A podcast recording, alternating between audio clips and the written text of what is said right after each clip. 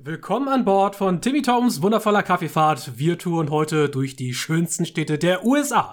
Ihr hört den Football Heartbeat, euren Legend NFL Podcast von Fans für Fans und wir sind eure Hosts Maxi. Moin. Der wundervolle Timmy Tom. Ich wünsche einen wunderschönen guten Tag auf, auf meiner, meiner monologisierten Podcast-Reihe. Für eine Folge. Nicht Reihe, ist eine, nur eine Folge. Absolut. Und ich bin Fiete und heute geht es in den letzten Teil, Teil 6 unseres Off-Season Overviews. Also bleibt dran, es wird großartig.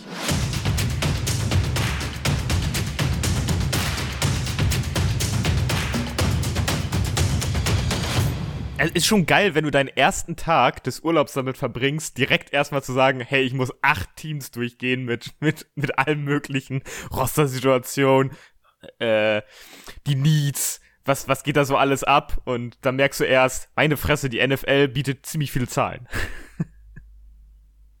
Ja, aber so war der Deal damals. Ja. Das ist ja alles, wir sind ja hier eng strukturiert, eng getaktet, weil nächste Woche soll das dann natürlich losgehen mit Weggemockt 2022. Das, das auch wird schon mal richtig großartig. Mhm. Ich habe mir noch kein ja, Tape da steckt doch gar nichts. Da steckt doch Spaß hinter. Passt schon. Mhm. Ja, also wir haben viel zu tun heute. Also starten wir am besten gleich äh, in den wichtigsten Teil, nämlich in den Call to Action. Ja, wenn euch das gefällt, was wir hier machen, dann stellt euch sicher, dass der Abo-Fellow-Mechanismus der Plattform eurer Wahl, auf der ihr unterwegs seid, dass der aktiviert ist. Schaut auf Twitter vorbei unter afa-podcast und empfiehlt es natürlich auch sehr gerne weiter und in die News. Da haben wir drei Stück heute parat und wir fangen an mit dem Rücktritt von Bruce Arians bei den Tampa Bay Buccaneers als Head Coach. Es übernimmt der bisherige Defensive Coordinator Todd Bowles. Puh, Alter, was was ein, also muss ich ehrlich sagen, hätte ich nicht mit gerechnet, gerade nachdem Tommy B wiedergekommen ist. Ähm, hat mich so ein bisschen, ja nicht schockiert, der Mann ist scheiße alt, aber hat mich so ein bisschen irritiert, muss ich sagen. Also ich hätte gedacht, ich dachte auch wirklich, die machen jetzt nochmal so eine letzte Tour, meinst genau. du, ne? So ein letzter genau. Shot. Mhm. Genau. Aber es gibt ja oh. viele wilde Theorien rund um diesen Rücktritt. Äh, eine, die wieder aufgeflammt ist, ist natürlich, oh, wie ist das? Brady, Arians, die beiden können nicht und jetzt kommt der eine wieder und der andere geht. Hat, hängt das irgendwie miteinander zusammen? Hat Tom Brady erst gesagt, er kommt zurück, als er wusste, dass Bruce Arians den Headcoach-Posten räumt und sowas alles. Aber, aber äh, die kamen doch ganz gut miteinander aus. Also wirklich, das ist, da ich, gefühlt, gefühlt ist diese Situation immer Tom Brady mit seinem Headcoach, da wird irgendwie mehr draus gemacht, als, als eigentlich ist, ne? Das war ja auch mit, mit, als die Patriots dann verlassen waren, kann er sich mit Billy B nicht ab und so etwas. Ich glaube, das ist alles so ein bisschen, bisschen weit hergeholt. Ja, natürlich. Also, das sind alles Theorien. Wir können da nicht reinschauen. Wir können mit Bruce Arians nicht, nicht sprechen. Er nach außen kommt natürlich immer, sagt immer nur natürlich nur das Beste, ja. Äh, er vermittelt ein gutes Bild nach außen. Das kann natürlich auch stimmen. Äh, auf der anderen Seite habe ich auch schon Leute gehört, die sagen, Bruce Arians Rücktritt ist eine Konsequenz daraus, dass seine äh, Assistenten, dass er enttäuscht ist, dass seine Assistenten dieses Jahr keinen äh, Coach-Posten bekommen haben. Also seine Coordinator in Byron Leftwich äh, und Todd Bowles. Mhm, und dass ja, er jetzt für einen von den beiden äh, den, den Stuhl freiräumt und da kommt ja auch sein Alter ins Spiel. Nicht? Er hat jetzt diese drei Jahre also nochmal gecoacht bei den Bucks, kam ja aus dem, schon aus dem Retirement ja. dafür wieder. Du hast den Ring geholt, was willst du jetzt noch mehr? Ne? Also du zwingst dir ja. so eine Situation und ich glaube, jetzt mal ehrlich, NFL Head Coach ist glaube ich so einer der härtesten Jobs der Welt. Das ist ja, komplett das, crazy. Wir hatten das in, in, vor ein paar Folgen schon mal. Das ist, du kannst dich richtig abschalten, auch wenn du Urlaub hast, aber du denkst dann, ah, okay, die Rookies kommen, dann machst du dir in deiner Freizeit, während du da mit deinen Kindern und der Frau in der Kirche sitzt, im Gottesdienst, denkst du wahrscheinlich daran, hm, wer passt vielleicht besser in unser Linebacker-Chor in der Runde 6. Du hast ja auch so, ne? einfach, du hast ja auch einfach von hier September bis jetzt nach dem Draft, und selbst, selbst dann hört es ja nicht auf, da hast du ja voll Action. Also du hast ja selbst jetzt noch Action. Also jetzt bist, bist du ja wochenlang dabei, Tapes zu sichten, dir Sachen anzugucken und so etwas. Es hört ja einfach nicht auf damit, dass du jetzt, weiß ich nicht, äh, äh, Playoffs gespielt hast oder sowas. Und dann musst du dir mal vorstellen, da sind dann Teams, die halt ein bisschen entspannter sind. Das liegt aber daran, dass sie halt schlechter waren. Äh, dafür dann wichtig, vielleicht noch wichtigere Entscheidungen treffen müssen. Aber wenn du jetzt so ein Team bist wie die Rams oder auch wie die, wie die Bucks, die halt gar nicht, die halt relativ weit gekommen sind auch in den Playoffs, ey Mann, dann, dann hast du ja, also du hast ja einfach dauerhaft Action. Jede Woche. Durchgehend. Du hast ja nicht einen freien Tag, irgendwie Urlaub oder sonst irgendetwas, sondern du ballerst ja durch. Und das für mehrere Monate. Hm. Ja, also vielleicht ist es auch einfach clever an der Zeit zu gehen, so wenn es gut war. Die letzte Saison war gut für die Bucks, gar keine Frage. Alles, also alles muss man immer in Frage stellen, aber wie immer der Großteil richtig gewesen in den letzten Jahren, auch davor ja die Saison Super Bowl geholt. Also ich glaube, Bruce Arians kann sich auch einfach mal wirklich zur Ruhe setzen und sagen, oh, ich hab, hab hier meinen Stiefel gerissen und in der Hall of Fame komme ich auch, was will ich mehr? So. Du hast ja auch, du hast ja auch einfach jetzt eine Situation, die Bucks also ich finde sogar, das ist so sogar eine dankbare Situation für die Bucks, dass Arians zurücktritt, weil er einfach ja Platz macht für Todd Bowles, wie Fieder das schon gesagt hat, den du sonst vielleicht sogar wirklich vielleicht in der nächsten Saison verloren hättest. Vor allen Dingen, du musst ja überlegen, du hinterlässt die Bugs eigentlich auch nicht in einem desolaten Zustand. Nee, nee. Du bist, du, du bist nicht Sean Payton, der sagt, boah, ich lass euch jetzt ja, fallen wie eine heiße Kartoffel. so, ich hau jetzt in den Sack hier. Sondern du bist ja wirklich in dem Fall der Bruce Arians, der sagt, okay, ja gut, ist klar, finanziell auf und ab, Cap Space, bla bla, aber im Endeffekt, die Bugs sehen immer noch gut aus und die sind auch nächstes Jahr wieder Contender, brauchen wir nicht drüber reden. Ähm, insofern also ist die bestmöglichste Ausgangsposition für Todd Bowles und ich bin auch gespannt, was der so von dem Spirit, der hat ja bei den Jets nun schon länger den Head Coach mal gemacht, ähm, ist ja sehr defensive-lastig, also wirklich extrem defensive-lastig, mischt sich da auch in die Calls ein und so. Ähm, ich bin gespannt, was, was der mitnimmt und ob der in irgendeiner Art und Weise auch gereift ist über die letzten Jahre, die er nun nicht Head Coach genau, war. Also da, da muss jetzt ja. halt die Sache kommen. Er profitiert ja natürlich davon, dass er mit Brady einen sehr erfahrenen Quarterback hat, ne? Ja. Der, der halt auch eine Offense zusammen mit einem Offensive Coordinator gut leiten kann, ohne dass, dass da äh, noch mehr Arbeit reingesteckt werden muss auf der Coordinator-Seite. Ja. Ähm, das heißt, das kann funktionieren, aber ich denke, wenn Brady weg ist, was vielleicht ja endlich mal nach nächster Saison äh, der Fall sein könnte, dann muss er sich auch darum kümmern, dass da wirklich auch auf der Offensive Coordinator Seite äh, gute Arbeit gemacht wird. Mit einem Rookie oder so etwas. Weil das könnte dann schwieriger werden. Mhm. Aber ich bin gespannt. Also ich mag Todd Bowles sehr gerne. Äh, Freue mich, dass er den Headcoach-Posten bekommen hat. Hat er sich verdient. Und ja, das war mein Take dazu in der Division der Bucks. Da spielen ja auch die New Orleans Saints und die haben in der Vergangenheit schon mal mit sehr ungewöhnlichen Draft-Strategien Schlagzeilen gemacht. Wir denken da zurück an den äh, Trade, der zum Marcus Davenport-Pick führte. Und nun haben die Saints ganz frisch wieder für Tumult gesorgt in der Draft-Order. Das ist ein bisschen schwierig äh, aufzubröseln, weil sehr viele Zahlen rumfliegen. Ich mache das lieber so, dass ich sage, wie die Draft Order jetzt aussieht gerade. Das ist für die Leute wahrscheinlich etwas spannender. Die Eagles hatten ja drei First-Round-Picks dieses Jahr und die haben sie umgemodelt. Die Eagles haben nach dem Trade mit den Saints nun Nummer, äh, den Pick Nummer 18 in der ersten Runde. Das ist der, den sie eigentlich von den, äh, das ist eigentlich der ursprüngliche Saints-Pick. Sie haben äh, Pick 110, äh, 101 in der dritten, Pick 237 in der siebten, bekommen den Saints Erstrunden-Pick nächstes Jahr und den Saints Zweitrunden-Pick, wie Maxi ihn schon nannte, den goldenen Pick übernächstes Jahr. Die Saints haben jetzt ähm, beide Picks, äh, die die Eagles oder zwei der Eagles Picks dieses Jahr, nämlich Nummer 16 und Nummer 19 und zusätzlich noch Pick 100 94 in der sechsten Runde. Was sind denn so die Gedanken, die ihr dahinter verbindet? Was glaubt ihr, ist der Gedanke der Eagles hinter diesem Trade und was ist der Gedanke der Saints hinter diesem Trade?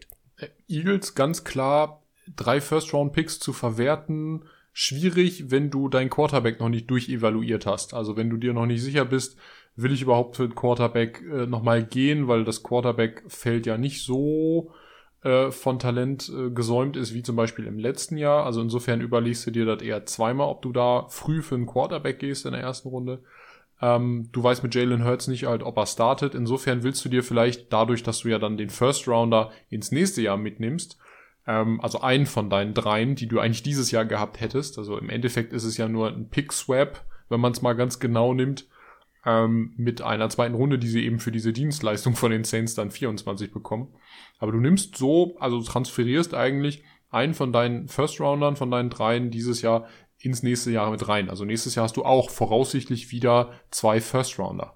Und das ist natürlich clever, wenn du überlegst, ah, Jalen Hurts noch mal ein Jahr durchspielen zu lassen. Sieht auch so ein bisschen danach aus, finde ich äh, um dann im Zweifelsfall in der kommenden Quarterback-Class, die ja sehr gut sein oder deutlich besser sein soll als die jetzige, dann zu sagen im Zweifelsfall, ey, ich habe zwei First-Round-Picks, äh, ich trade mich damit vielleicht sogar hoch im kommenden Jahr, um mir dann meinen neuen Starting-Quarterback zu holen, wenn Jalen Hurts nicht das ist, was wir uns vorstellen. Und du hast ja trotzdem dieses Jahr noch zwei First-Rounder. Ähm, es könnte, könnte deutlich schlimmer für die Eagles sein. Also es finde ich ist ein sehr kluger, kluger Schachzug von Howie Roseman gewesen. Dem GM der Eagles. Ja, also man äh, muss dazu sagen, dass es, finde ich, auch äußerst Sinn macht, da halt drei First-Round-Picks und da dann wirklich drei valuable Spieler rauszulanden, ist halt sehr schwer, finde ich. Natürlich hören sich drei erste Runden immer richtig geil an, aber das jetzt nochmal zu verwerten und auch, ich finde das auch extrem smart, so nach hinten rauszuschieben. Auch wenn diese 2024 zweite Runde ein bisschen verrückt wirkt, ist es trotzdem, finde ich, manchmal ein bisschen sinnvoller, nicht jetzt sofort ganz viele Picks zu haben, sondern die so ein bisschen zu, äh, zu verteilen. Besonders wenn du ein Team wie die Eagles bist, was jetzt nicht so in einer, in einer Sofort-Umbruchssituation ist. Die sagen so, hey, wir brauchen jetzt unbedingt neun Spieler neu aus dem Draft, die alle gefühlt einschlagen oder zumindest irgendwie sieben davon und das muss alles ganz fix gehen, sonst wird das hier nichts. Ne? Die Eagles sind da in so einer, so einer, bisschen so einer Lauerhaltung, würde ich sagen. Du, du evaluierst noch ein bisschen, guckst dir das ein bisschen an, hast ja auch die Playoffs letztes Jahr erreicht, oder? Ja. Ja. Ja. ja. Ähm, und, und guckst dir wirklich an, was, was passiert mit Jalen Hurts und äh, nächstes Jahr können wir dann besser zuschlagen. Besonders, weil du ja auch dann die Möglichkeit hast zu sagen, hey, wir verwenden unsere zwei ersten Runden, die wir haben, um vielleicht auch für, für einen Pick in der ersten Runde nach oben zu gehen. Mhm. Mhm. Viele mal an dich die Frage, denn was glaubst du denn, was die Saints damit machen? Also, die Saints sind natürlich etwas undurchsichtig, was ihre Draft-Strategien angeht. In der, oder aus dem, was ich in den vergangenen Jahren gelernt habe, würde ich sagen, sie holen sich halt einen Spieler, wenn sie den unbedingt haben wollen, auch mit Einsatz zusätzlicher Ressourcen. Ob das nun klug ist oder nicht, darüber kann man sich streiten. Wahrscheinlich ist das eher auf der unklugen Seite. Also, ich kann mir halt vorstellen, dass sie irgendeinen Spieler gefunden haben, den sie halt unbedingt mögen aber sie brauchten noch mehr Kapital, um eventuell noch weiter hoch zu traden, um diesen Spieler zu holen. Also kann ich mir vorstellen, dass das bei den Saints an dieser Stelle noch nicht aufhört, dass sowohl Pick 16 als auch Pick 19 noch weiter zur Distribution stehen, dass man weiter nach oben geht. Äh, und was dann bei rauskommt, also wenn wir dann den ganzen Value halt dann doch berücksichtigen, der da bei den ganzen Uptrades abfällt äh, für die Saints, weil jeder Uptrade ist in der Regel ein Minusgeschäft irgendwo, es sei denn, du draftest hoch, äh, du tradest hoch für einen Quarterback, der dann einschlägt, weil damit kannst du dein Value wieder rausholen. Also, lange Rede, kurzer Sinn, wenn das eine Vorbereitung ist auf einen Move für einen Quarterback, dann verstehe ich's. Okay, ist, ist sehr aggressiv, aber okay, wenn du halt jemanden gefunden hast, den du magst, auch in einer schwächeren Quarterback-Class, dann ist das halt so. Sollten sie für irgendwas anderes diese, diesen Uptrade aufgewendet haben, dann sitzen wir halt wieder hier am Ende der ersten Runde in der Evaluation und fragen uns, äh, Saints, was habt ihr euch dabei wieder gedacht? Also, ich glaube, dass es ein Sprungbrett ist, um einen Quarterback zu holen. Mhm. Ja. Ähm, interessant ist natürlich die Frage, wir sind jetzt mit den Saints natürlich in der glücklichen Position, dass wir zwei Erstrunden-Picks innerhalb der 20er haben, also gar nicht außerhalb. Ähm, was oft bedeutet, dass du für einen Sprung in die Top 10 auch wirklich nur zwei Erstrunden-Picks aufwenden musst. Wir haben es letztes Jahr bei den Chicago Bears zum Beispiel gesehen, die von 20 auf 10 hochgetradet haben. Ähm, für, Entschuldigung, auf 11 für den, äh, für Justin Fields, für den Deal mit den Giants damals. Das hat auch einfach ähm, einen großen ersten Pick äh, für diesen Draft halt gekostet. Also insofern ist es den, den Saints sicherlich auch möglich, äh, an die Top 10 ranzutraden. Ähm, haben wir da irgendwie auf dem Radar gerade einen potenziellen Trade-Kandidaten? Weil die Top 10 sind ja so das, äh, wo du dann vielleicht deinen super Lieblings-Quarterback äh, wegholen wollen würdest, so in den ersten, ja, sagen wir mal in den ersten zwölf Picks. Ich bin wirklich gespannt, ob du in dieser Quarterback-Klasse überhaupt nach oben gehen musst. Das wird ganz interessant werden, ob du das Risiko eingehen kannst, an 16 doch noch einen zu bekommen also die Sache ist, du, du holst jetzt das ganze Kapital, um dann einen bestimmten Punkt zu erreichen, an dem du einen Spieler bekommst, den du wirklich willst. Also ich glaube nicht, dass die Saints anfangen würden, äh, diese Trade-Kaskaden durchzuführen, wenn sie nicht gezielt einen im Kopf haben, den sie unbedingt erwischen wollen. Äh, ich ich würde sogar sagen, sie müssen ja gezielt zwei im Kopf haben. Sie wollen ja, wollten ja unbedingt jetzt zwei haben. Ne? Also ja, wie, wie gesagt, ja du Sache, brauchst wahrscheinlich, ne? du brauchst wahrscheinlich wieder noch mehr interessantes Kapital für andere Teams, die äh, dann diese beiden First Rounder nehmen, um runter zu traden. Also, ja. Maxi, du fragtest, wer ist da interessant? Ähm, muss man schauen. Also die Texans an drei beispielsweise wäre ein spannender Trade-Kandidat. Die Texans kommen nochmal wieder an 13. Da könnten sie vielleicht auch nochmal runter traden. Hm. Minnesota, je nachdem, wie das Board sich entwickelt. Wenn ich da so sehe, dass vielleicht sowohl Stingley als auch Gardner nicht mehr da sind, könnte ich mir vorstellen, dass Minnesota vielleicht Interesse hat, runter zu traden. Hm. Vielleicht einer der Giants-Picks, dass die Giants vielleicht mhm. noch mehr rausholen aus ihren äh, beiden Picks innerhalb der Top 7. Was Atlanta, das Roster ist so schwach aufgestellt, wenn sie selbst keinen Quarterback holen, bräuchten auch die einfach mehr Picks. Ja. Äh, und Carolina. Aber gut, Carolina ist jetzt nur innerhalb der eigenen Division, genauso wie Atlanta. Aber das wären halt so trotzdem Kandidaten, die man äh, anvisieren könnte. Ey, ganz, ganz ehrlich. Bei, ich, ich als Panther, äh, ich würde es machen. Gleich die Panthers und die äh, Saints kommen an und sagen, ihr bekommt von uns äh, 19, 16 und noch irgendwas anderes, ey komm. Ich habe das Gefühl, dass das eine, dass es, ob sich die Saints das wirklich richtig überlegen, da auf Quarterback zu gehen. Ähm, ob das, das, nicht eine Panic-Reaktion ja. wird, die sich nachher also sehr, sehr teuer wird die wirklich nachher sehr, sehr teuer ja. wird. Weil ich habe wirklich, ich lese, ich habe ein bisschen was über die Quarterback-Klasse gelesen und ich habe da nicht so viel Vertrauen drin. Dann liest du so etwas, wo so wie, ja, der Beste aus der Quarterback-Klasse ist schlechter als die ersten fünf, die letzte Runde genommen, äh, letztes Jahr genommen wurden. Ja. Und dann denke ja. ich mir nur so, mm, und die, die strugglen schon, die, das strugglen einige ja schon, ne? Und wenn ich das, das höre, ah, da, da, da habe ich ein ganz ungutes Gefühl. Da habe ich wirklich ein ungutes mhm. Gefühl. Und ich finde es jetzt so spannend, weil wir sehen halt mit den Eagles und den Saints zwei völlig unterschiedliche Herangehensweisen daran, wie sie die Quarterback-Situation höchstwahrscheinlich lösen die wollen. Eagles-Situation, Eagles-Lage sage, äh, die Eagles-Vorgehensweise wesentlich smarter. Deutlich, also Eagles, deutlich smarter. Die Eagles machen es richtig klug. Also du kannst Howie Roseman eigentlich gleich äh, ein Executive of the Year ranstecken, weil sie halt wissen, Sie, sie panten diese Quarterback-Class weg, sagen Jalen Hurts, für ein Jahr ist für uns noch in Ordnung. Wir munitionieren auf, um eventuell im nächsten Jahr groß ranzugehen. Haben dafür auch zum Beispiel auch noch diesen Zweitrunden-Pick äh, 2024, der halt nächstes Jahr nur noch, der nur noch ein Jahr entfernt ist. Der steigt also im Wert, desto näher du dich ihm annäherst.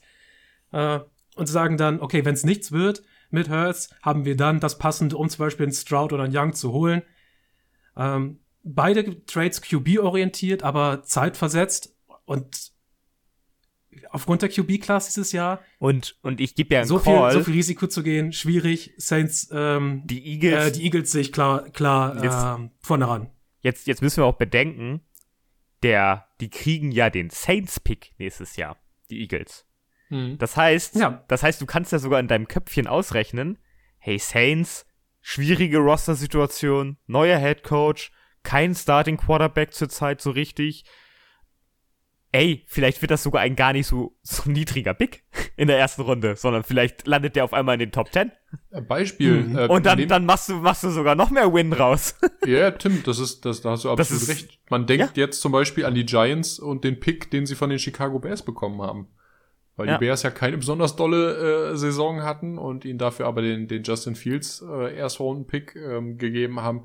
Ja, Oder damals ehrlich, vor zwei Jahren die dritte Runde, die die, die Texans da an die, an die Dolphins gegeben haben.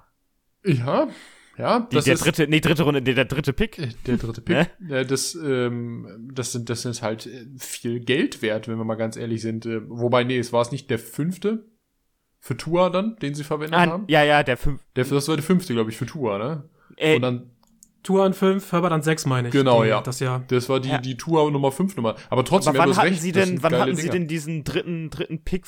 Ah, doch, äh, nee, ja, natürlich haben sie Tour an 5 genommen. Sie haben ja mit den 49ers getauscht. Ja. Genau. Genau, also der war ursprünglich mal der dritte. Ja.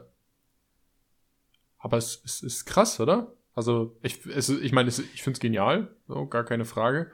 Ähm, sowieso sollte man sich vielleicht für die Zukunft überlegen, ähm, ob es nicht sowieso Sinn macht, einfach ähm, Erstrunden-Picks äh, nicht überzubewerten. Also gerade klar, wenn man für einen Quarterback geht, ist die Wahrscheinlichkeit, dass du einen Starting Quarterback aus dem First Round herausholst, wahrscheinlich größer als aus einer Late Round. Aber dass du halt sagst, okay, wenn ich nicht die Ambition habe, einen Starting Quarterback zu draften, dass du sowieso sagst, okay, ich freue mich einfach mit Kapital an. Fieda hat es in den letzten Folgen schon ein paar Mal ähm, aufgeschnitten auf dem Tableau. Es macht, macht einfach Sinn, gerade wenn du vielleicht Und auch Needs hast, die ähm, weniger Value, also Individual-Value auf dein Team haben, wie zum Beispiel ein Mittellinebacker und so, der zwar dein Team besser macht, aber der nicht spielentscheidend, ähm, also nicht automatisch spielentscheidend muss, äh, sein muss. Oder ein Running Back zum Beispiel, wenn das deine großen Needs sind, dass du sagst, okay, ich gehe runter oder ich, äh, ich gebe ab für die, für die kommende Saison. Es ist auch eine Investition in die Zukunft von den Eagles, insofern ähm, clever gemacht, ja. Also ich sehe bei den Saints gerade einfach das Problem, hey, du hättest einfach genau das gleiche machen können. Also ja. dann, du hast einen Jamais Winston gehabt, äh, den du, den du hättest einbinden können, der schon in deiner Struktur drin war, also das ist gar nicht so schwer. Und dein Problem, also das, sorry, das Saints-Problem ist ja nicht gelöst, indem du ja als Rookie-Quarterback reinstellst. Das, das, das hilft dir ja jetzt nicht auf einmal. Das macht ja dein Team nicht auf einmal wieder Playoff-fähig. Sorry. Oder seht ihr das anders? Selbst wenn der funktioniert, der Rookie Quarterback. Nicht, nicht, nicht, automatisch. Aber wir haben auch an Joe Burrow zum Beispiel gesehen, dass ein Starting Quarter, also ein Starting Aber das Franchise ist ja ganz andere, ganz andere Qualität leider. Das ist äh, ja die Tatsache. An, an Quarterback ja, aber wir wissen auch, dass an 199 ein Tom Brady bei rauskommen kann, der wahrscheinlich beste Quarterback aller Zeiten, zumindest zum jetzigen Zeitpunkt. Insofern würde ich das das würde ich gar nicht vorweg schon sagen. Ich würde auch nicht sagen, dass die letzte Draft-Class, weißt du, die ersten fünf, dass da die meisten schon am struggeln sind. So, wir haben Zach Wilson in einer scheiß Verfassung von den Jets gesehen. Also wer weiß, ja, aber da, ja da, cool. da sehe ich ja das ja? Problem, da sehe ich ja das Problem, äh, die, die, du holst jetzt deinen Quarterback da, du gibst da wahrscheinlich mhm. recht, recht viel Value aus und dann steht er ja in einer ähnlichen Situation, weil die Saints sehen ja auch nicht so gut aus. Du hast keinen, du hast keinen Receiver, du hast äh, eine bröckelnde O-Line, der kommt ja in ein Team jetzt, an, was halb, halb kaputt ja. ist. Jetzt mal ohne Spaß, stellt euch mal vor, die gehen gar nicht für einen QB, sondern holen sich ihren Starting Left Tackle oder Right Tackle am und einen Receiver. je nachdem, und holen sich einfach einen richtig guten Wide Receiver noch dazu. Ja, aber dann ähm, haben sie nächstes Jahr kein Kapital für, für einen Quarterback das ist das richtig. Haben. Nee, dann, dann ist es auch das Commitment ja. auf äh, James Winston. Dann ist genau, dann ist es ja genau. Gut, also ich glaube, damit können wir das ja, Thema abschließen. Wir, wir, können, wir können nur wiederholen, wie letztes Mal schon. Im Endeffekt sind wir gerade sehr gespannt auf den Draft, denn es war ja. ähm, nach dem letztjährigen Draft auf, lange auf nicht mehr diesen so spannend. und nächsten, diesen und nächsten. Das wird spaßig. Ja. Besonders mit so, den Eagles. All-Time äh, ich weiß jetzt nicht mehr, was ich sagen wollte. Frank Gore ist zurückgetreten. Frank Gore. wir das dann so. Maxi, Ey, das ist uh, your time kurz, to kurz shine. Huldigen, kurz huldigen, mit wie viel Yards er zurückgetreten ist. Maxi, deine, ja, deine, deine Worte. Er ist mit, mit Career Yards insgesamt äh, 16.000 und zwar glatt. Ist das nicht Sech geil? 16.000 Yards, 81 Touchdowns, äh, 5 Pro Bowls, einmal Second Team All Pro, ähm, er hätte das erste auch verdient, weil er fast 1700 Yards gerusht ist in, für die San Francisco 49ers in seiner zweiten Saison. Daniel Tomlinson ist dann MVP in der Saison geworden, ihr erinnert euch 2006, äh, da konnte er dann leider nicht gewinnen. Aber der junge Frank Gore ist auf seine Art und Weise ist er wahrscheinlich der dezenteste Hall of, also der dezenteste First Team, äh, First Ballot Hall of Famer seit sehr, sehr langer Zeit, weil Frank Gore äh, eigentlich abgesehen von, von der von der Quantität, die er dir geboten hat, natürlich Qualität innerhalb der Saison, aber der Quantität über Jahre hinweg, ähm, es ist Frank Gore sehr bescheiden gewesen. Frank Gore hat eine einzige Saison, in der er zehn Touchdowns, also Rushing Touchdowns erzielt hat, ansonsten immer nur einstellig. Frank Gore ist ja aber auf der anderen Seite zum Beispiel äh, in jeder Saison mindestens zehn Spiele, äh, hat er mindestens zehn Spiele gespielt. Und Frank Gore hatte mal 2010 eine Saison, wo er nur elf Spiele spielen konnte und starten konnte. Dann hat trotzdem 850 Yards gemacht. Also der Mann ist konstant gesund gewesen bis zum bitteren Ende. Ich meine, man muss überlegen, der hat 2020 seine letzte Saison für die Jets gespielt mit 37 und hat noch 14 Spiele gestartet. 15 Spiele gespielt, 14 Spiele gestartet. Das muss man sich mal überlegen. Mit 37 auf einer Position, ich glaube, wo es nicht besonders viel physischer sein kann eigentlich, wo du dauernd nur umgemömmelt wirst. Ähm, also großen Respekt an dieser Stelle. Dieser Mann ist, ist meiner Meinung nach absolut äh, First Team, äh, First Team, sag ich mal, First Ballot Hall of Famer würdig. Der hat neun Seasons mit über 1000 Yards, zwei Seasons kommen noch hinterher, die, die mit neun, über 950 Yards auch fast an den 1000 dran sind. Wie gesagt, ich habe es eben schon gesagt, 16.000 glatte Yards, 81 Touchdowns. Ähm, der Mann ist zwar kein Red Zone Weapon gewesen, aber der Mann war ein Do-it-all Workhorse, fast zehn Jahre lang bei den San Francisco 49ers, noch drei bei den Colts in Miami, in Buffalo und bei den Jets. Ich glaube, wir können an dieser Stelle noch einmal sagen, äh, Hut ab. Hier geht äh, eine, eine Legende. Ähnlich wie, wie, wie vielleicht ein, äh, ein äh, Kevin Johnson auf der Wide Receiver Position. Also jemand, der vielleicht nicht als erster Wide Receiver immer genannt werden würde. In dem Fall Frank Gore nicht als, als erster Running Back. Ähm, aber der, der auf jeden Fall witzigerweise immer in irgendwelchen Top 5 Statistiken auftaucht. All time.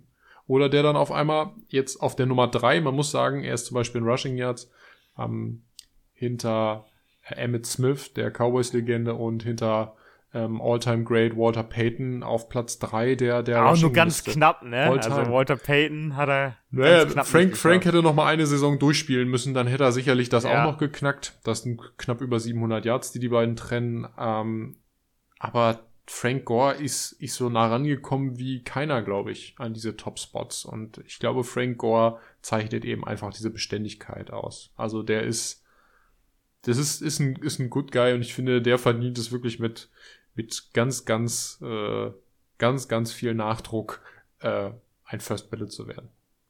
Also Hut ab für diese tolle auch, Karriere. Auch für diese lange Karriere, allein dafür schon, wie lange der Mann Football gespielt hat. Wir meinten ja schon, ey Mann, der spielt ja noch mit seinem Sohn Football in einem Team. Ja, der, der, das wäre witzig gewesen. Der Sohn ist, glaube ich, jetzt in seinem zweiten oder dritten College-Jahr. Ja, ja, genau. Ähm, ich glaube, im zweiten erst. Ähm, insofern wäre das vielleicht noch ein bisschen schwierig geworden. Er hätte das noch ein bisschen länger aushalten wollen. Und er hat seit 2020 äh, 21 nicht mehr gespielt. Das muss man auch dazu sagen. Es hat keinen Verein mehr gefunden in der letzten Saison. Ähm, ich denke, die Zeichen der Zeit waren da, aber Frank Gore kann wahrscheinlich verhältnismäßig gesund vom Platz treten, ähm, abgesehen von den Sachen, die wir natürlich nicht wissen, und mit einem, äh, mit einer Average äh, von 4,3 Yards äh, über die ganze Karriere hinweg. Das ist sehr beeindruckend. Ähm, und ich glaube, die Tatsache, dass er jetzt, Fida hat es eben gesagt, er retired, oder ist retired als San Francisco 49er mit einem sogenannten One, ein, Tagesvertrag. Genau, mit einem One-Day-Deal, den man als Legende nochmal abschließen darf. Ich habe auch schon überlegt, ob die 49ers eventuell seine Rückennummer, die 21, sperren. Ähm, Glaube ich aber tatsächlich dann im Endeffekt doch nicht. Ich weiß gar nicht, aber ob die 49ers so ein Team sind, die das machen. Es gibt ja äh, einige Teams, die ja, machen das, einige, sie. die machen das nicht. Ich meine, die 12 von Joe Montana ist auch gesperrt. Warte mal, war das Ich meine, wenn du bei den ja. 49ers irgendwas sperrst, dann ist es Joe Montanas Nummer. Ja. Klar. Und Vince Young.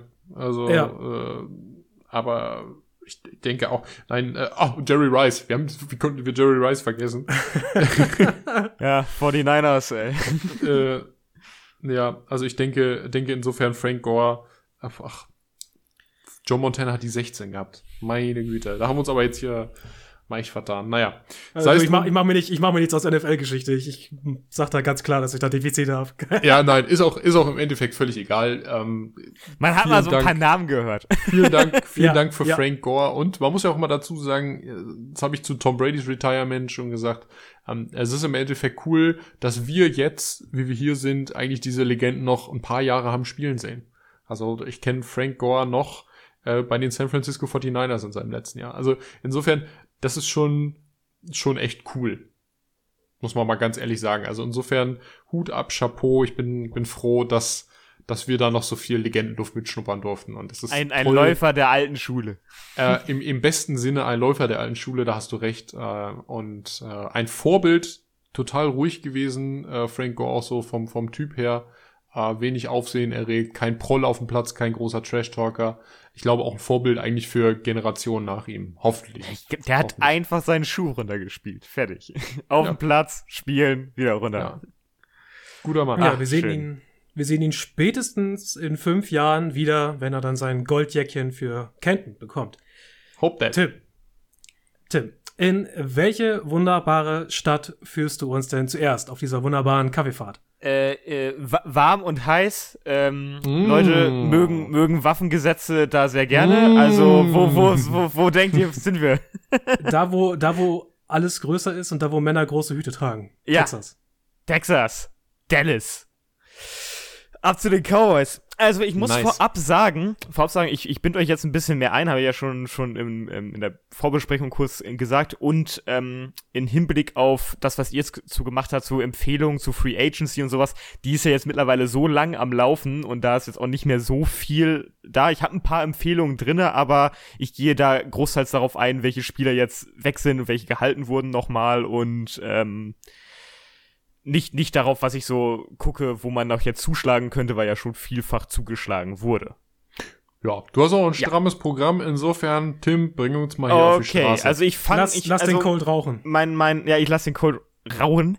Äh, ich beginne immer mit der Roster-Situation, sag dann mal was Positives, Negatives, sag dann ein bisschen Mhm. was zu den Needs und dann komme ich abschließend zum Kapital. Mhm. Also, bei den Cowboys ist erstmal natürlich positiv hervorzuheben, dass äh, Michael Gallup für ähm, relativ viel Geld gehalten wurde. Du hast den Marcus Lawrence dazu gewonnen, Malik Hooker, du konntest Dalton Schulz nochmal für einen Jahresvertrag halten und hast ein paar kleinere Verträge auch an Spieler gegeben, die dich zumindest in der Rotation unter unterstützen. Das sind Dante, Dante Fowler Jr., du hast Leighton Vander Esch nochmal einen kleinen Vertrag gegeben, James Washington hast du geholt, Mhm, äh, was mhm. ich ganz interessant fand. Und ähm, für die Cap-Situation hast du es auch hinbekommen, die Verträge von Dak Prescott und Zach Martin so ein bisschen umzustrukturieren, damit du da noch ein bisschen äh, Platz gewinnst. Negativ ist ja äh, vor allen Dingen der Abgang von der Mary Cooper zu den Brown Browns, sogar, äh, den du sogar billig hast ziehen lassen müssen. Ne? Du hast eine fünfte und eine sechste dafür bekommen. Bisschen en enttäuschend.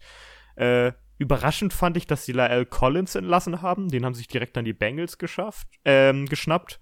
Und äh, Randy Gregory ist zu den Broncos gegangen. Und Mhm. äh, du hast Greg Sörlein entlassen. Äh, der hat Ja. ein bisschen daneben gekickt letzte Saison, aber ich war trotzdem überrascht, dass sie ihn entlassen haben. Der ist jetzt zu den Jets gegangen. Ja, der Abgang von Connor Williams als Left Tackle, ne?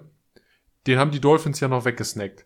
Was, also, das ist ja in der, in der O-Line, also da stellt sich jetzt mir die Frage, wie würdest du denn die Situation explizit in der O-Line bewerten? Denn da hat sich ja, Ja, jetzt doch einiges ich, getan.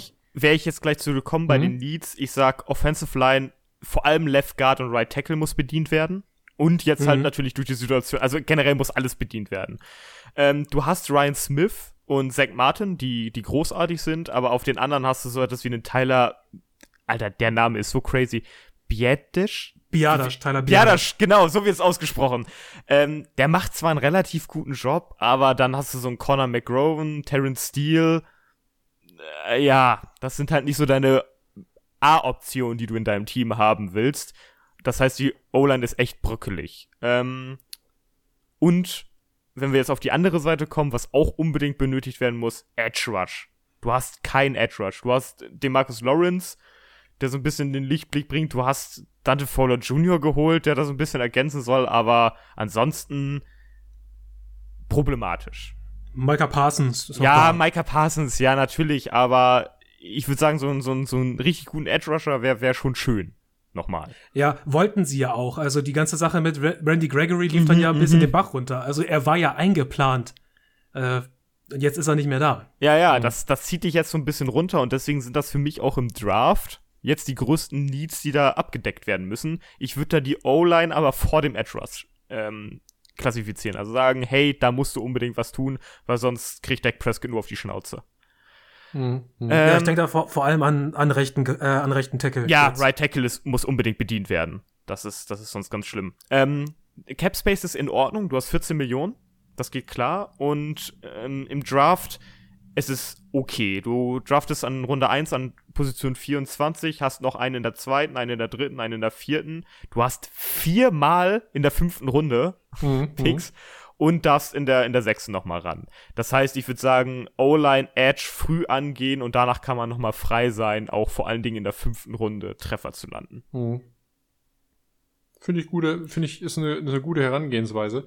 Ähm, die Cowboys an der Stelle, würdest du denn sagen, das ist ein machbares Problem insgesamt? Also das, was sich da aufgetan hat in der Free Agency, oder würdest du sagen, ähm, das könnte vielleicht ein bisschen haarig werden? O-Line könnte haarig werden. Dafür sind zu viele Lücken. Und, und auch zu wenig Rotationsspieler, die du drin hast, ne? Also man muss ja bedenken, dass O-Line auch eine Position ist, wo du gern mal jemanden hast, der dann, der dann für ein paar Wochen ausfällt oder sowas. Und dir fehlt da wirklich die Konstanz plus die Rotation. Also zurzeit sind eigentlich Rotationsspieler deine Stammspieler. Das ist halt echt problematisch.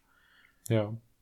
Also es ist schön, dass du einen Zach Martin hast, auch einen Ryan, äh, Ryan Smith, aber das war's dann halt auch. Ne? Da sind drei Lücken drinne, die du bedienen musst und ob du das schaffst, besonders wenn du erst dann 24 pickst in der ersten Runde, das könnte schwer werden. Hm. Was würdest du denn äh, präferieren? Würdest du erst versuchen, dir einen Right Tackle ranzuholen oder würdest du erst überlegen, an 24 einen Edge Rusher zu holen? Äh, ich würde den Tackle bevorzugen. Ja, der Edge Rush mhm. ist, äh, der Edge Rush ist halt, wäre wär halt auch schön, weil du es verstärken kannst, aber ich, wie, da auch schon dargestellt hat, es sind Leute da, die das halt halbwegs mhm. übernehmen können. Du hast dann halt nicht den Premium Edge Rush, den du vielleicht bräuchtest in dem Team, aber du kannst es halt ausgleichen während die O-Line-Situation nicht ausgleichbar ist. Zurzeit. Spannend. Das also Cowboys, ja. das könnte das könnte ne, könnt wieder eine Saison für Dak Prescott werden, wo er viel wegläuft. Also da mache ich mir schon ein paar Gedanken drüber. Also ja? potenzielle, äh, ich, ich breche mir äh, den, den, Ja, ich breche mir schon wieder irgendwas. Situation, ja. ja. Okay. Äh, sehr spannend. Ähm, an der Stelle so Free Agency technisch, siehst du da noch irgendeinen alten Veteran? Das siehst du ist, da noch einen Joe Hayden auf dem Markt für dich? Ja, da, das ist also halt, ich weiß auch nicht, wie sinnvoll das ist. Du hast halt deine 14 Mille, du kannst da bestimmt noch mal jemanden ranziehen, der da, der da für ein Jahr für dich spielt, für einen kleineren Betrag, aber es ist halt alles leer, ne? Wir sind halt mittlerweile so weit in der Free Agency drin, dass da wirklich die, die alten Hasen und ein bisschen Resterampe rumliegt. Mhm. Das, die Cowboys haben sich jetzt so eine klassische Position äh, manövriert, in der Jadavian Clowney plötzlich wieder ein interessanter Name ja, ist. Ja, genau. Jadavian Clowney ist ein interessanter Name. Für, für Edge zum Beispiel. Da könntest du noch mal, weiß ich nicht. Das Problem ist, wie viel verlangt der dann auch, ne? Das ist halt auch die Sache. Du hast halt 14 Mille Cap. Hm. ich, sag, ich sag das ganz ehrlich, wenn Clowny zu mir ankommt und der mehr als 8 Millionen will, dann zeige ich dem sofort wieder, wo die Tür ist. Ja. Weil, weil mehr Spielraum hast du auch nicht, äh, weil du musst auch immer noch deine Draft-Class bezahlen. Exakt, äh, genau. Am Ende des Tages. Ja, Clowny ist im Endeffekt ja auch nur ein Runstopper, das muss man auch dazu sagen. Ja. Also der Value für, für einen Runstopper ist ja wohl nicht so hoch wie für einen Edge Rusher. Wenn du sagst, äh, ich habe hier einen Melvin Ingram zum Beispiel, den ich noch kriegen kann für 5, 6, 7, 8 Millionen. Das ist natürlich eine ganz andere Geschichte. Mhm. Wobei ich halt das Pairing äh, wieder sehr, sehr spannend finde, wenn du sowohl halt Micah Parsons als auch einen Clowny hast, die da links und rechts von der Defensive Line ihr Unsinn, äh, ja, ihren, ihren Unsinn treiben. Das wäre sehr spannend. Äh, ich glaube, was eine spannende Frage ist, die wir noch klären sollten, was die Cowboys angeht, die ja auch groß diskutiert wurde, als der Cooper-Trade ähm, fertig gemacht wurde, als Cedric Wilson das Team verlassen hat, aber als auch äh, Michael Gallup bezogen auf den Wide Receiver Markt relativ günstig gehalten wurde. Ja, fünf als, Jahre 57 ähm, Millionen, ja, das ist nicht so viel, so viel, das stimmt. Als äh, Dalton Schulz noch den Franchise-Tag bekommen hat und als dann James Washington wieder ins, oder in das Receiving Core kam, da haben sie alle gesagt, ähm, das ist ziemlich heftig für die, für die Cowboys, aber ja. wenn ich mir das insgesamt alles so angucke und ich auch die Strategie dahinter sehe, glaube ich, dass das insgesamt nicht wehtut, was da passiert ist und dass eigentlich das Receiving Core weiter auf einem sehr, sehr hohen Level agieren kann und dass es zu einem der besten Liga gehört das dann das, angeführt das hab wird. Ich auch, habe ich auch, deswegen ja. habe ich es nicht aufgenommen. Ja, ja, Das, wird dann an, das wird dann zwar angeführt von einem CD Lamp und nicht mehr von einem Amari Cooper, bin ich völlig okay mit. CD Lamp hat das Potenzial, das Workhorse einer Offense zu sein, wird verstärkt durch Dalton Schulz, äh, durch einen James Washington und durch einen äh, Michael Gallup.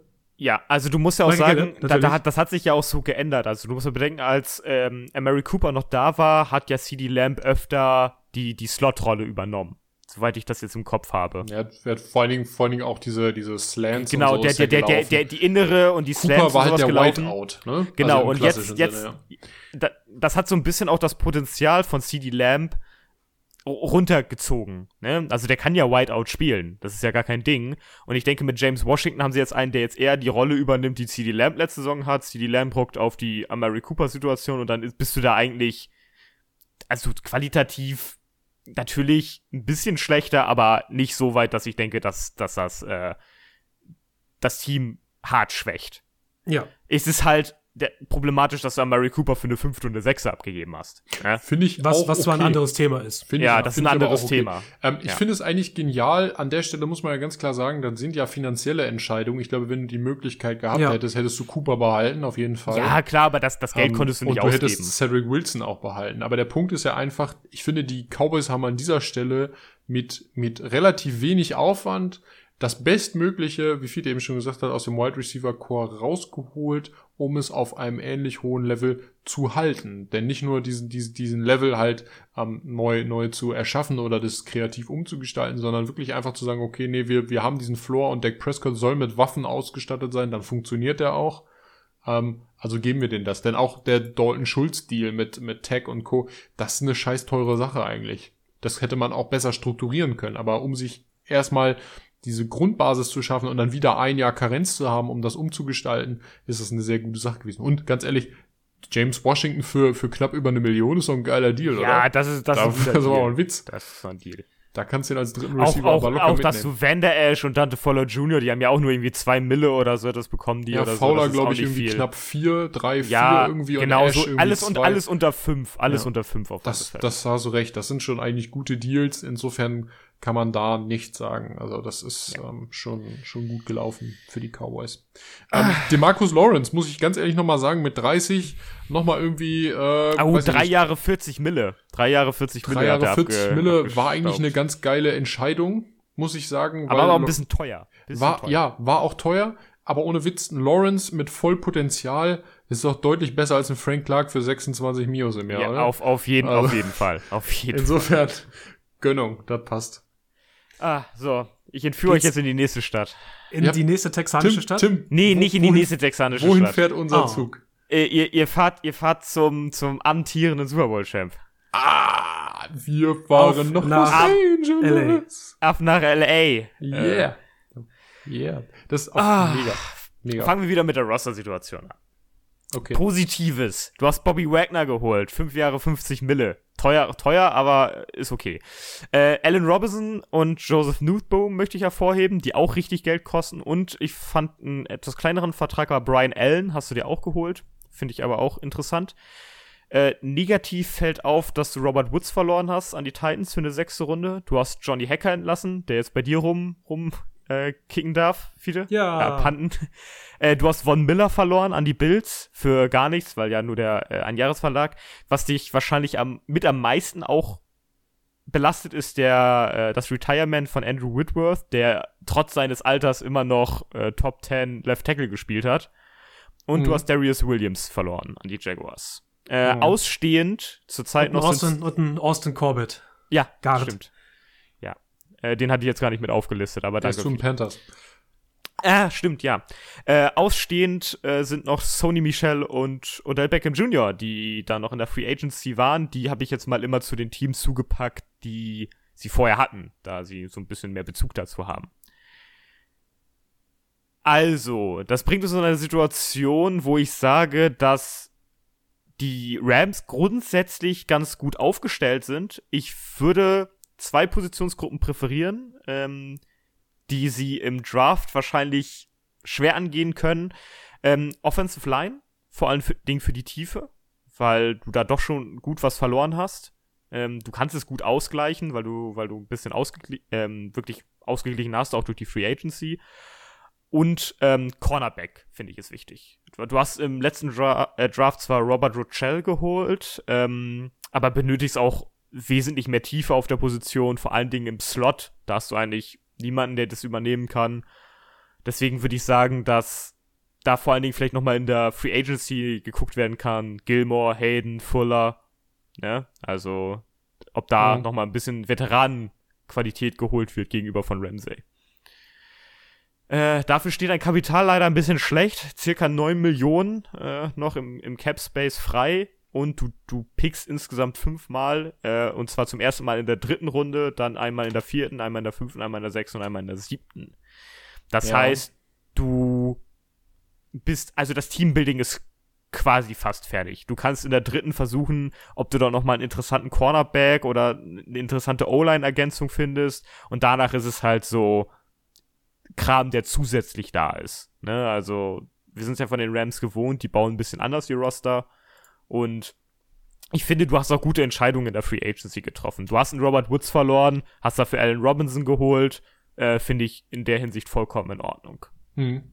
So Du kannst es ganz hinten, müsstest du dir nochmal einen neuen, neuen Panther holen. Also an sieben oder so etwas. Oder aus dem, wenn du, wenn du wirklich einen guten haben willst. Oder äh, du machst es dann nach dem Draft aus der Klasse, die übrig bleibt. Ja, ich glaube, Panther ist nichts, was man zwangsläufig draften Ja, ich will's nur, will's nur erwähnen, mhm. weil, weil gute Panther werden immer unterschätzt. Also Feldpositionen sind etwas, was äh, dir das Spiel äh, erleichtert. Mhm. Ein Herz was, für Special Teams. ein Herz für Special Teams auch gut. Was würdest du sagen, ähm, wie sieht der Running Back Room aus? Ich äh, sehe nämlich, Sony Michel ist weg, äh, Buddy Howell ist weg.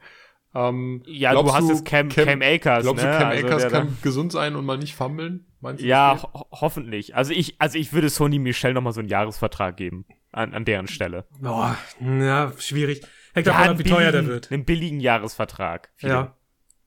Ansonsten äh, lacht mich halt auf der Running Back Position bei den Rams äh, undrafted Free Agents einfach ja, nur genau, von vorne genau. bis hinten ins Gesicht. Weil äh, das, was die Rams machen, ist dann erfolgreich, wenn sie in, es schaffen, ihre Mid-Round und Late-Round-Picks, wenn sie die halt auch irgendwie verwerten können, ja. Wenn bei diesen dritten, vierten, fünften, sechsten Runden auch irgendwo zwei Starter mit bei rumkommen. Mhm. Und solange das passiert, haben die Rams wahrscheinlich Oberwasser, weil sie den Rest ihrer wichtigen Picks halt für gestandene Spieler auf wichtige Positionen ausgeben oder ihr Geld. Ähm, Bobby Wagner ist ja jetzt mal so eine Ausnahmesituation, aber Wagner kann vielleicht noch mal zwei bis drei Jahre einer der besten Linebacker der Liga sein. Dann kann sich das schon rentieren. Und du hattest Probleme auf Linebacker, das musst du ja lassen. Ne? Also ich finde das, also ich finde jetzt einen Aaron Donald dahinter einen Bobby Wagner ist schon krass. Das Durch ist schon Weggang, eine krasse Kombination. Durch den Ge Weggang von Sebastian äh, Joseph Day fehlt ja halt auch der Runstop auf ja, eine gewisse ja, genau. Art und Weise. Und ich glaube, Bobby Wagner ist ein guter Lückenstopfer ähm, um dann da mal durchzuschießen. Da, wo äh, Joseph Day vor ihm vielleicht das Loch aufmacht, fliegt dann Mittellinebacker, Super Tackle-Maschine Bobby Wagner nochmal durch. Ähm, denn das ist das, was der Bobby Wagner immer noch kann, trotz seines doch recht fortgeschrittenen Alters. Aber man, man ähm, erkennt auch wieder das Commitment hin, ey, wir wollen nochmal, nochmal in, ja, zum Super Bowl. Weil so absolut. ein, also du hast schon, du hast schon teure Verträge gemacht. Allen Robinson, Joseph Noteboom, die haben schon gut Geld bekommen von also dir. Also ich finde Joseph Noteboom mit, äh, weiß ich nicht, was kriegt Drei Jahre 40, 40 Millionen. Ja, das, das ist, ist 13,333 Mios, äh, finde ich für Left ja, Tackle nicht so viel, muss ich sagen. Aber dafür ist er halt auch nicht der, der Top Left Tackle auf dem Markt gewesen. Ne? Also ich muss sagen, ich finde, er hat, er hat Whitworth äh, im Championship Game eigentlich gut vertreten. Also ich könnte mir vorstellen, dass der Starting Left Tackle ist und dann hat er eigentlich ähm, der, der wird Starting Vertrag. Left Tackle sein müssen, weil du hast ja keine andere Wahl. Also das ist er ja. Also das würdest du ihm ja nicht so viel Geld, also so verhältnismäßig viel Geld zahlen. Mhm. Ja, wird auf jeden Fall eine interessante Geschichte. Auf Edge, äh, wie sieht's da aus? Haben wir noch so einen Premium-Rentner rumlaufen, so einen Melvin Ingram, den man noch mal eben bei den äh, LA Rams Ich glaube, ich glaub, da könnte, da könnte man auch noch mal gucken. Da die Rams machen ja auch gerne so Mid-Season-Deals noch mal, ne? Also mhm. wenn man da so guckt da sind sie, glaube ich, so ein Kandidat für jemanden, der da im Team nicht glücklich ist und dann, dann kommt er nochmal für, für einen kleinen Schnapper rüber. Ja. Was sagst du denn zum neuen Matthew Stafford Deal? Also die Extension, die er unterschrieben hat. Die ist halt krass. Ähm, aber ich denke, ich denke, da, da hängt auch viel jetzt so Commitment. Du hast einen Ring geholt, wir müssen jetzt auch dir, dir das vergüten. So ungefähr. Hängt da auch ein bisschen hinter.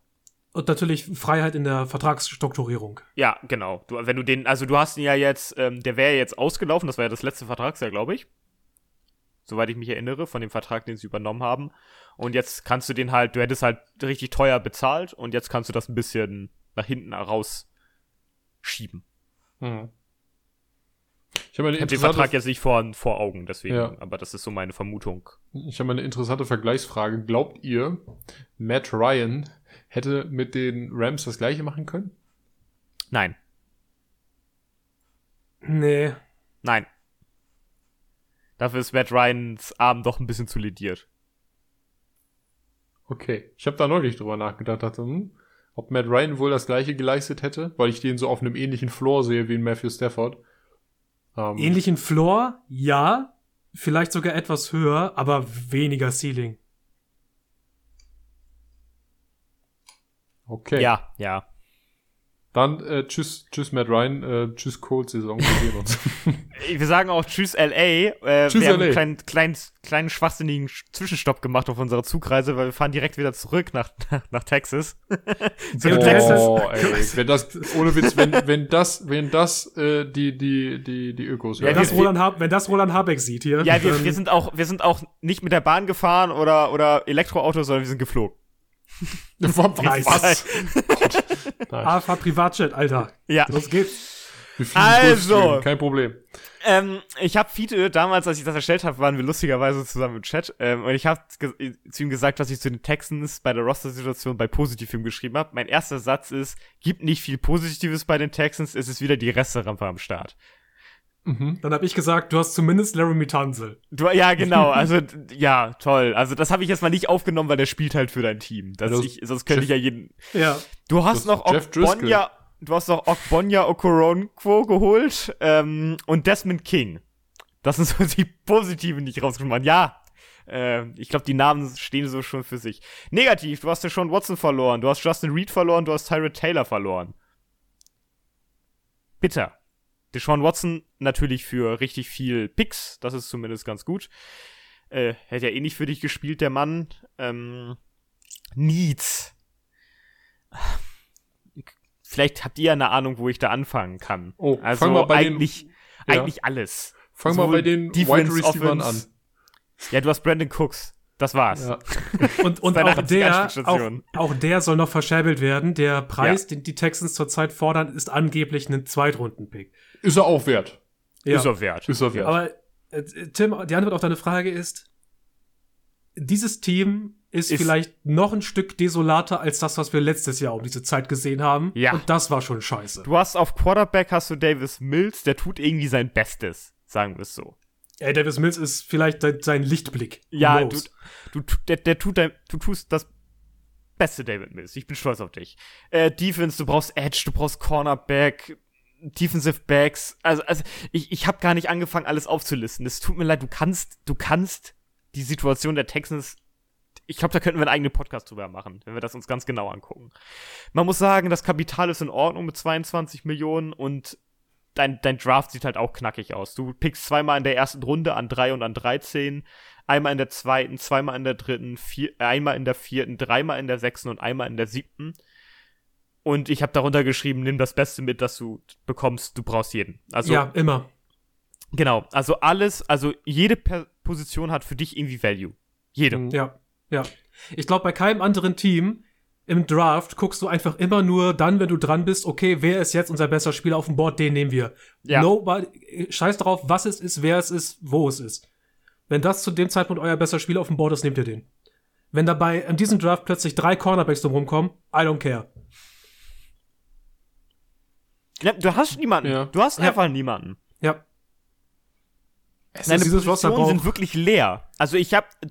Desmond King ist bei mir bei positiv. Desmond King. Also was ich, was ich sagen muss, äh, wo ich, wo ich zum Beispiel nicht, also jetzt aus, aus meiner Perspektive, wo ich nicht ansetzen würde, also was ich mir jetzt nicht hoch draften würde, wäre Linebacker. Nicht nur, weil Linebacker Ja, vielleicht nicht die Position für einen ersten Rundenpick ist, aber vor allen Dingen hast du auf ähm, Das ist okay. auf Linebacker okay. mit äh, Kevin Pierre-Lewis und Christian Kirksey zwei Linebacker, die 30 und 31 sind, das ist okay. Die kannst du auch noch spielen lassen, die bezahlst du auch relativ gut. Ich glaube, deine äh, O-Line ist, ist auch recht in Ordnung. Also die, Ja, die ist also gar da- nicht so schlecht.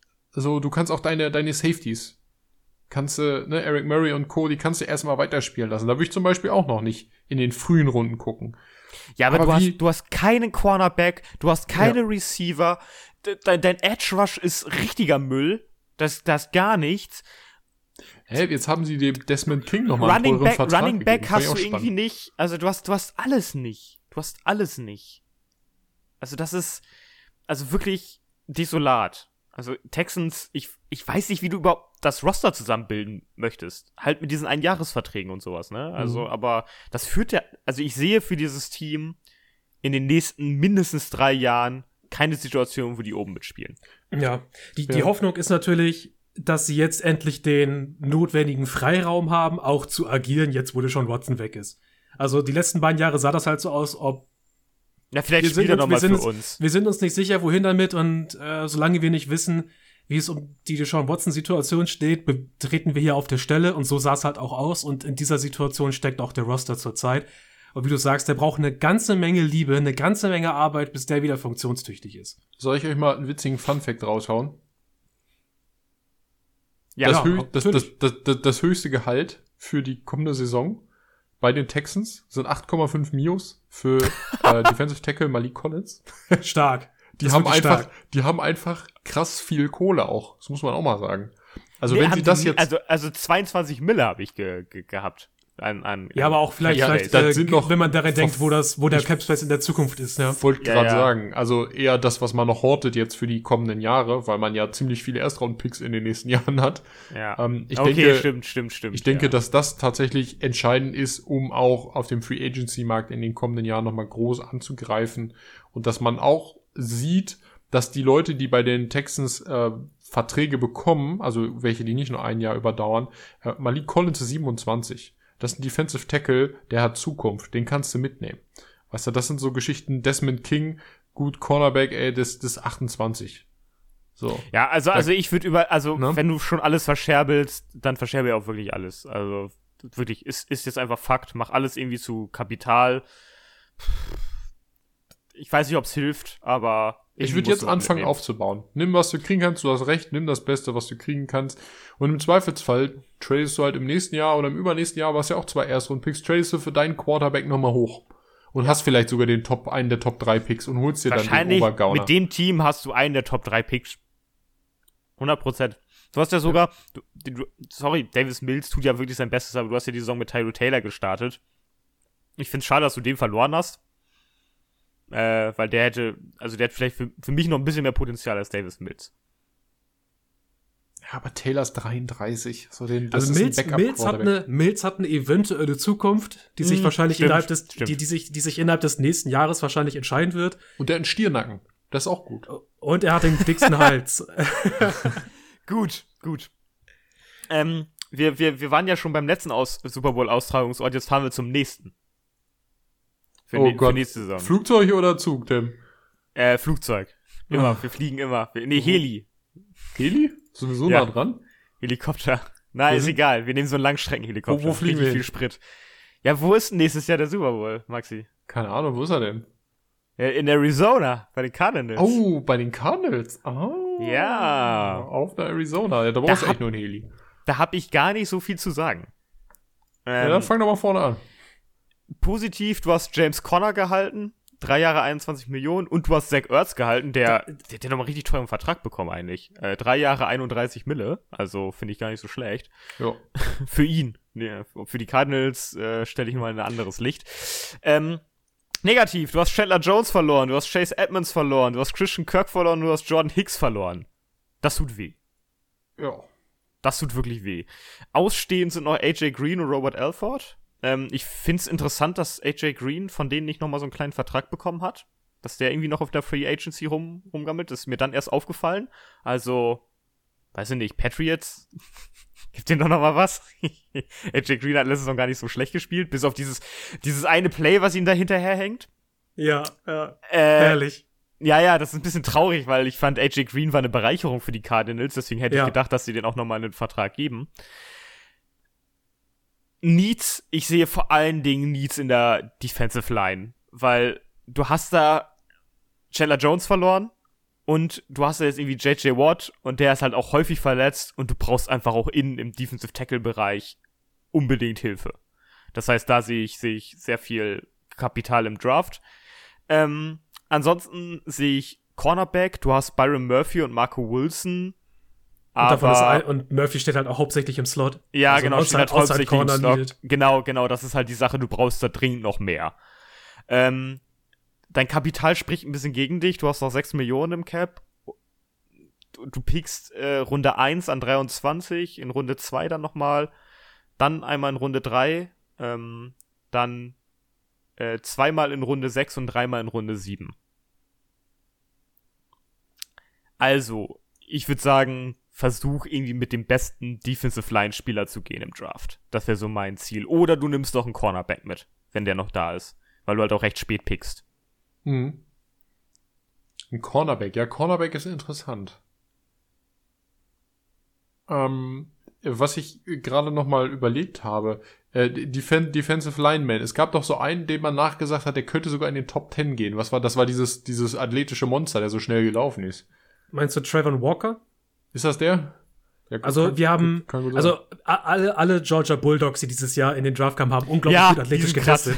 äh, davon haben wir zwei Interior Defensive Linemen, in Jordan Davis und Devontae Wyatt und ein ähm, Edge in Trayvon Walker.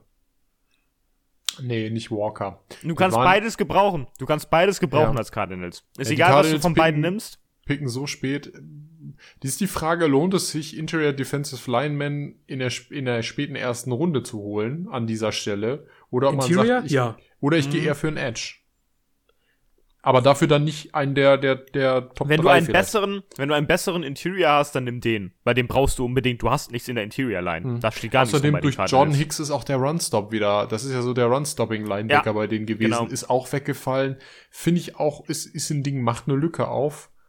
Ähm, wie sieht's denn cash-technisch aus? Sind die Cardinals Sechs, gut sechs? Mille, sechs Mille. Oh, eng. Richtig eng. wenig. Ja. Ja.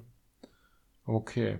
Ja, könnte ein bisschen eng werden. Gerade wenn die Wide Receiver Tiefe auch noch fehlt, ist eine spannende Geschichte. Ja, also ich, ich sehe die Cardinals nicht in so einer guten Position, wie man sie vielleicht vermutet. Also nicht wie letztes Jahr, würdest du sagen. Nee, nee, also, Also ich sehe abgebaut. einfach die Probleme. Du bräuchtest eigentlich auch noch einen zweiten Receiver irgendwie neben, ähm, ach, mein Gott, Hop, wieder der nach. Andre Hopkins. Ja, der Andrew Hopkins, ähm, das fehlt so ein bisschen. Der Running Back Room ist ein bisschen schmaler geworden, dadurch, dass Chase Edmonds weggegangen ist. Ich finde, Zach Ertz ist überteuert.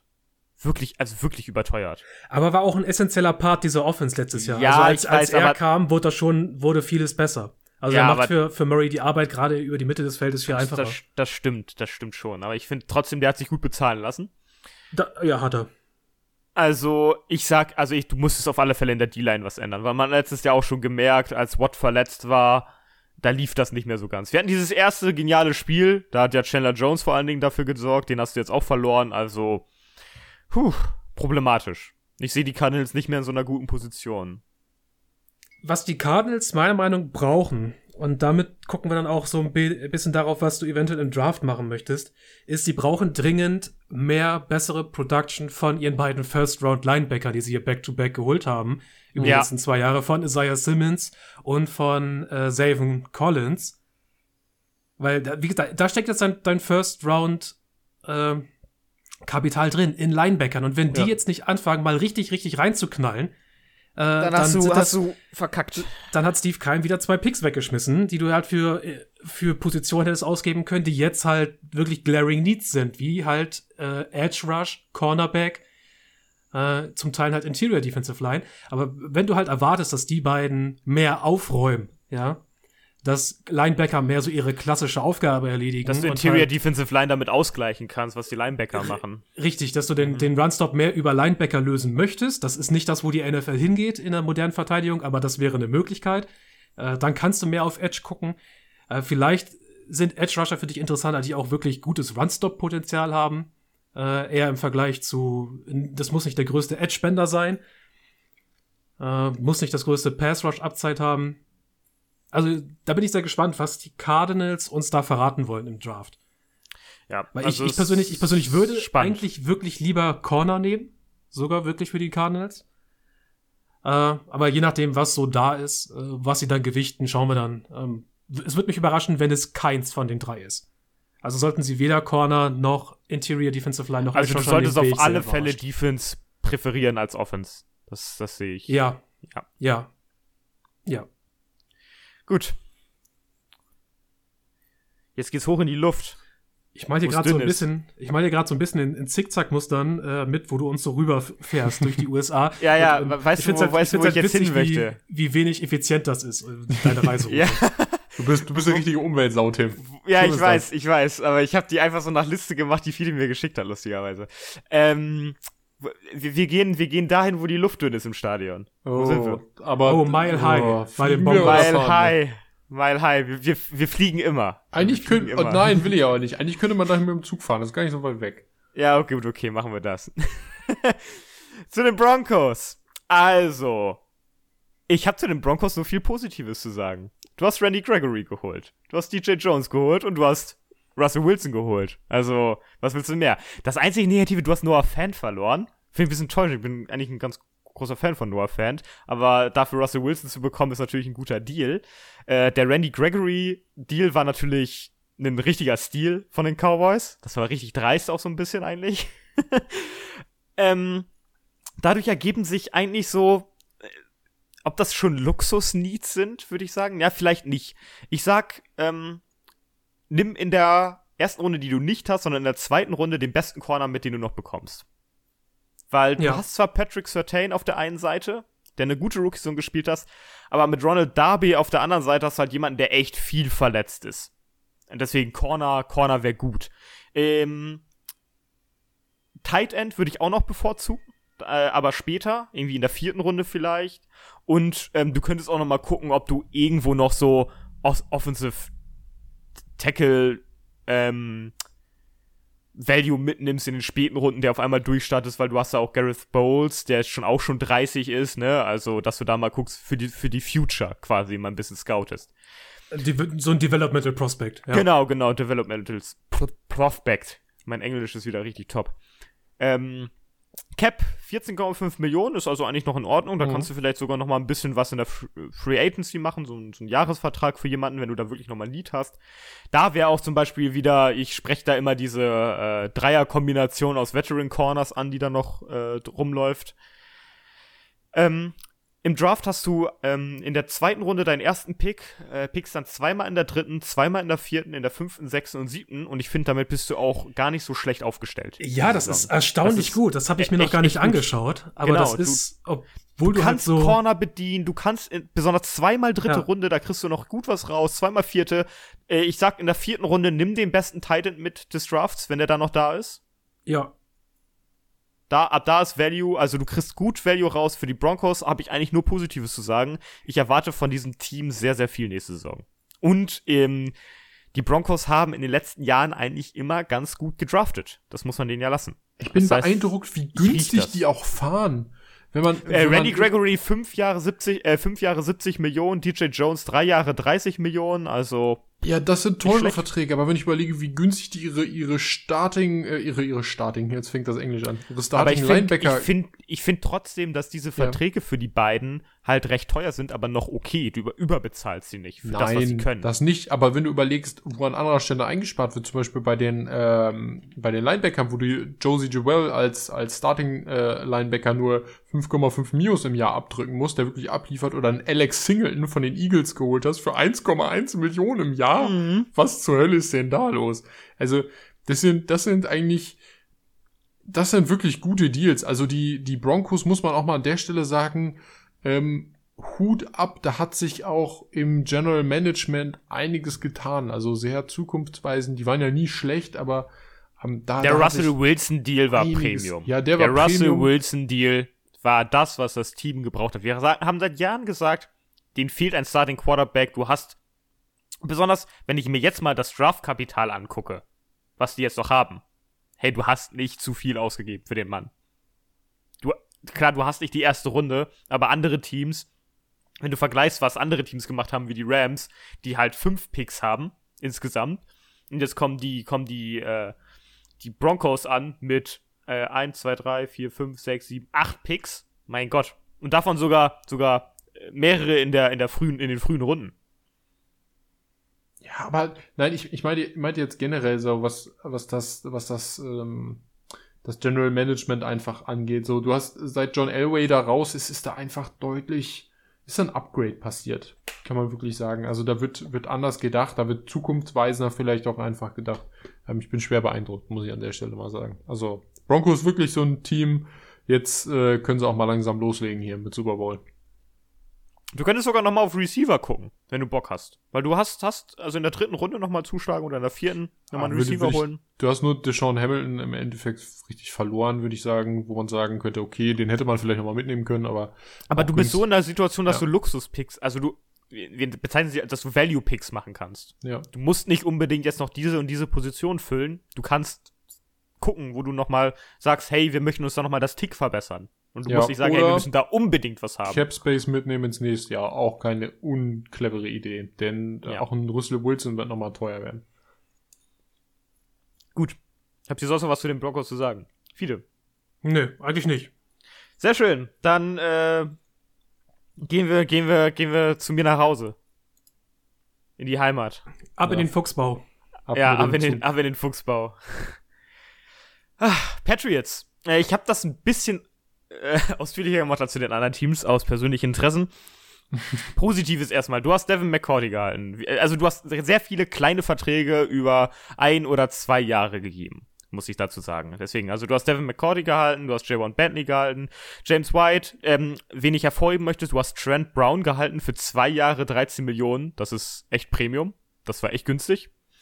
Äh, du hast Ty Montgomery ähm, geholt, Terrence Mitchell, Devonte Parker, du hast Brill Peppers geholt, äh, Malcolm Butler hast du dir nochmal rangeholt, du hast Nick Folk verlängert, äh, Matthew Slater hat nochmal für ein Jahr unterschrieben und du hast irgendwie Mac Wilson gegen Chase Winovich getauscht. Äh, auch weirde Sache. Das ist erstmal das Positive. Das ist okay. Da sage ich gleich nochmal was zu. Negativ, ähm, da äh, blutet jetzt mein Herz. Du hast JC Jackson verloren an die Chargers, du hast Ted Karras an die Bengals verloren, du hast Gunnar Olszewski an die Steelers verloren und du hast Jack Masons nach Tampa geschickt für eine fünfte Runde. Äh, ausstehend ist noch Donta Hightower, der hat noch keinen Vertrag wieder bekommen. Also, das sieht ein bisschen schwierig jetzt aus. Also, Needs ganz klar Cornerback. Cornerback ist jetzt wichtig. Das ist, das ist der, der ganz klare, ganz klare Deal dahinter.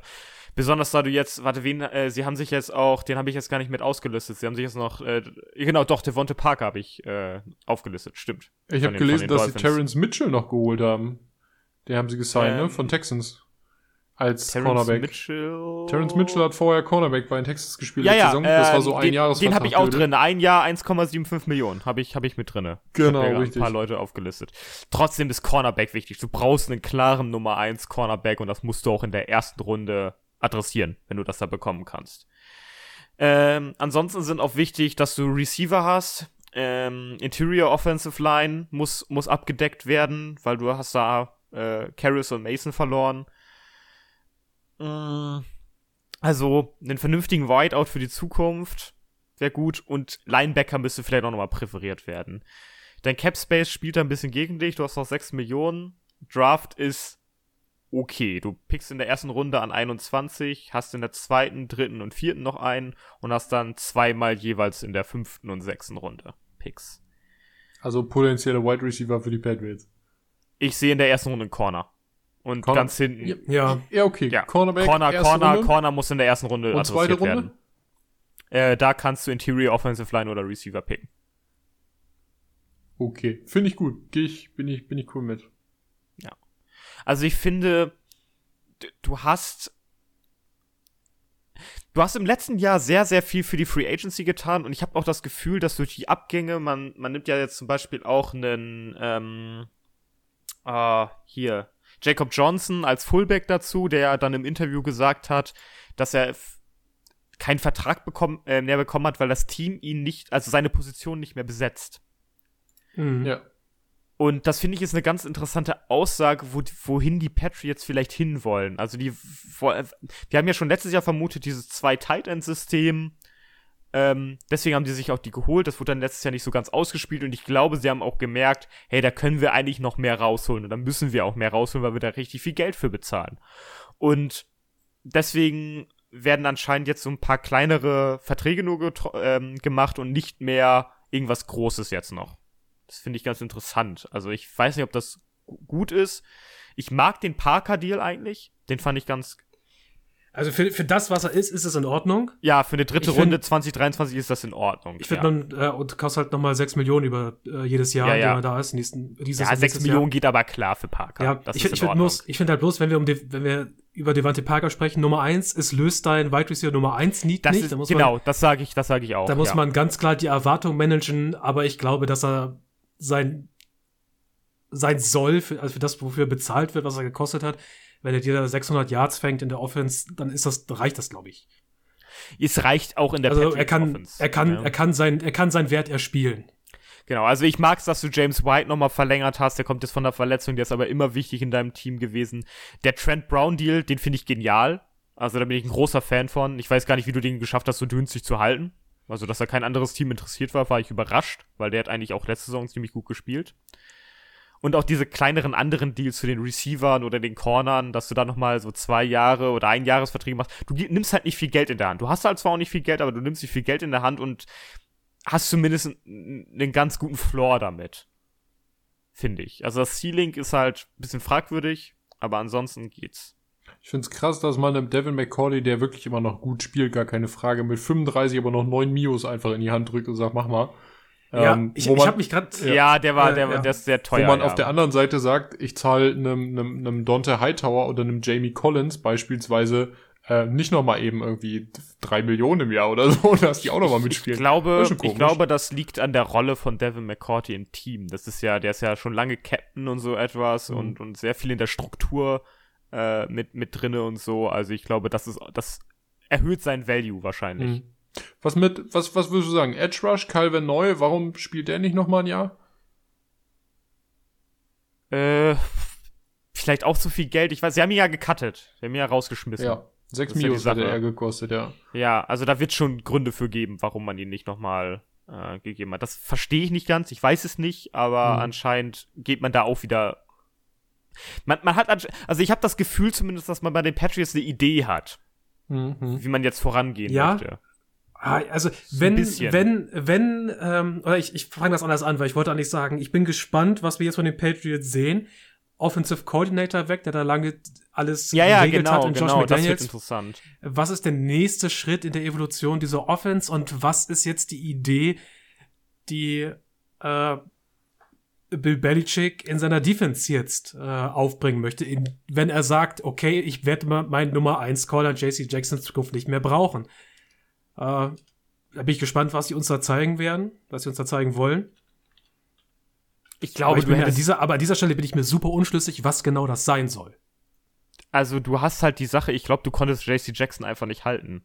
Also das ging, ging einfach also nicht. ich sag mal, wenn irgendwo, Team aus, irgendwo hättest ja. du dir da rausgeprügelt. Ja, aber wenn dir Los Millionen. Angeles Team 17,5 Mios bietet, du die Möglichkeit hast, die nächsten fünf Jahre in LA zu hausen, fett garantierten Money bekommst und noch ein dicken, dickes Salär und in einem Team bist, das Contender ist für den Super Bowl, äh, ganz ehrlich, dann würde ich aber auch sagen, komm, dann schiebt euch die halbe Mio mehr in den Arsch, ich gehe nach LA. Ganz ehrlich, ja, gut, die, Patriots die, und Drill beim Patriots. Wir wissen alle, dass Bill Belichick jetzt zwar nicht der Teufel persönlich ist, aber die Arbeitsmethoden in, in Boston sind nicht geil und es schneit immer, es ist kacke. Ich kann das absolut nachvollziehen. Ich würde auch nicht bleiben wollen. Ja. Ja, gut, die, die Player-Seite kennen wir ja meistens nicht. Ja. Äh, weil, wenn es ja. um die Free Agency geht und die jetzt keine Tender haben. Aber, aber die, die Patriots haben zumindest im Draft Talent für, also für Cornerback haben sie zumindest Talent in der Evaluation bewiesen. Also das haben sie eigentlich ganz gut drauf.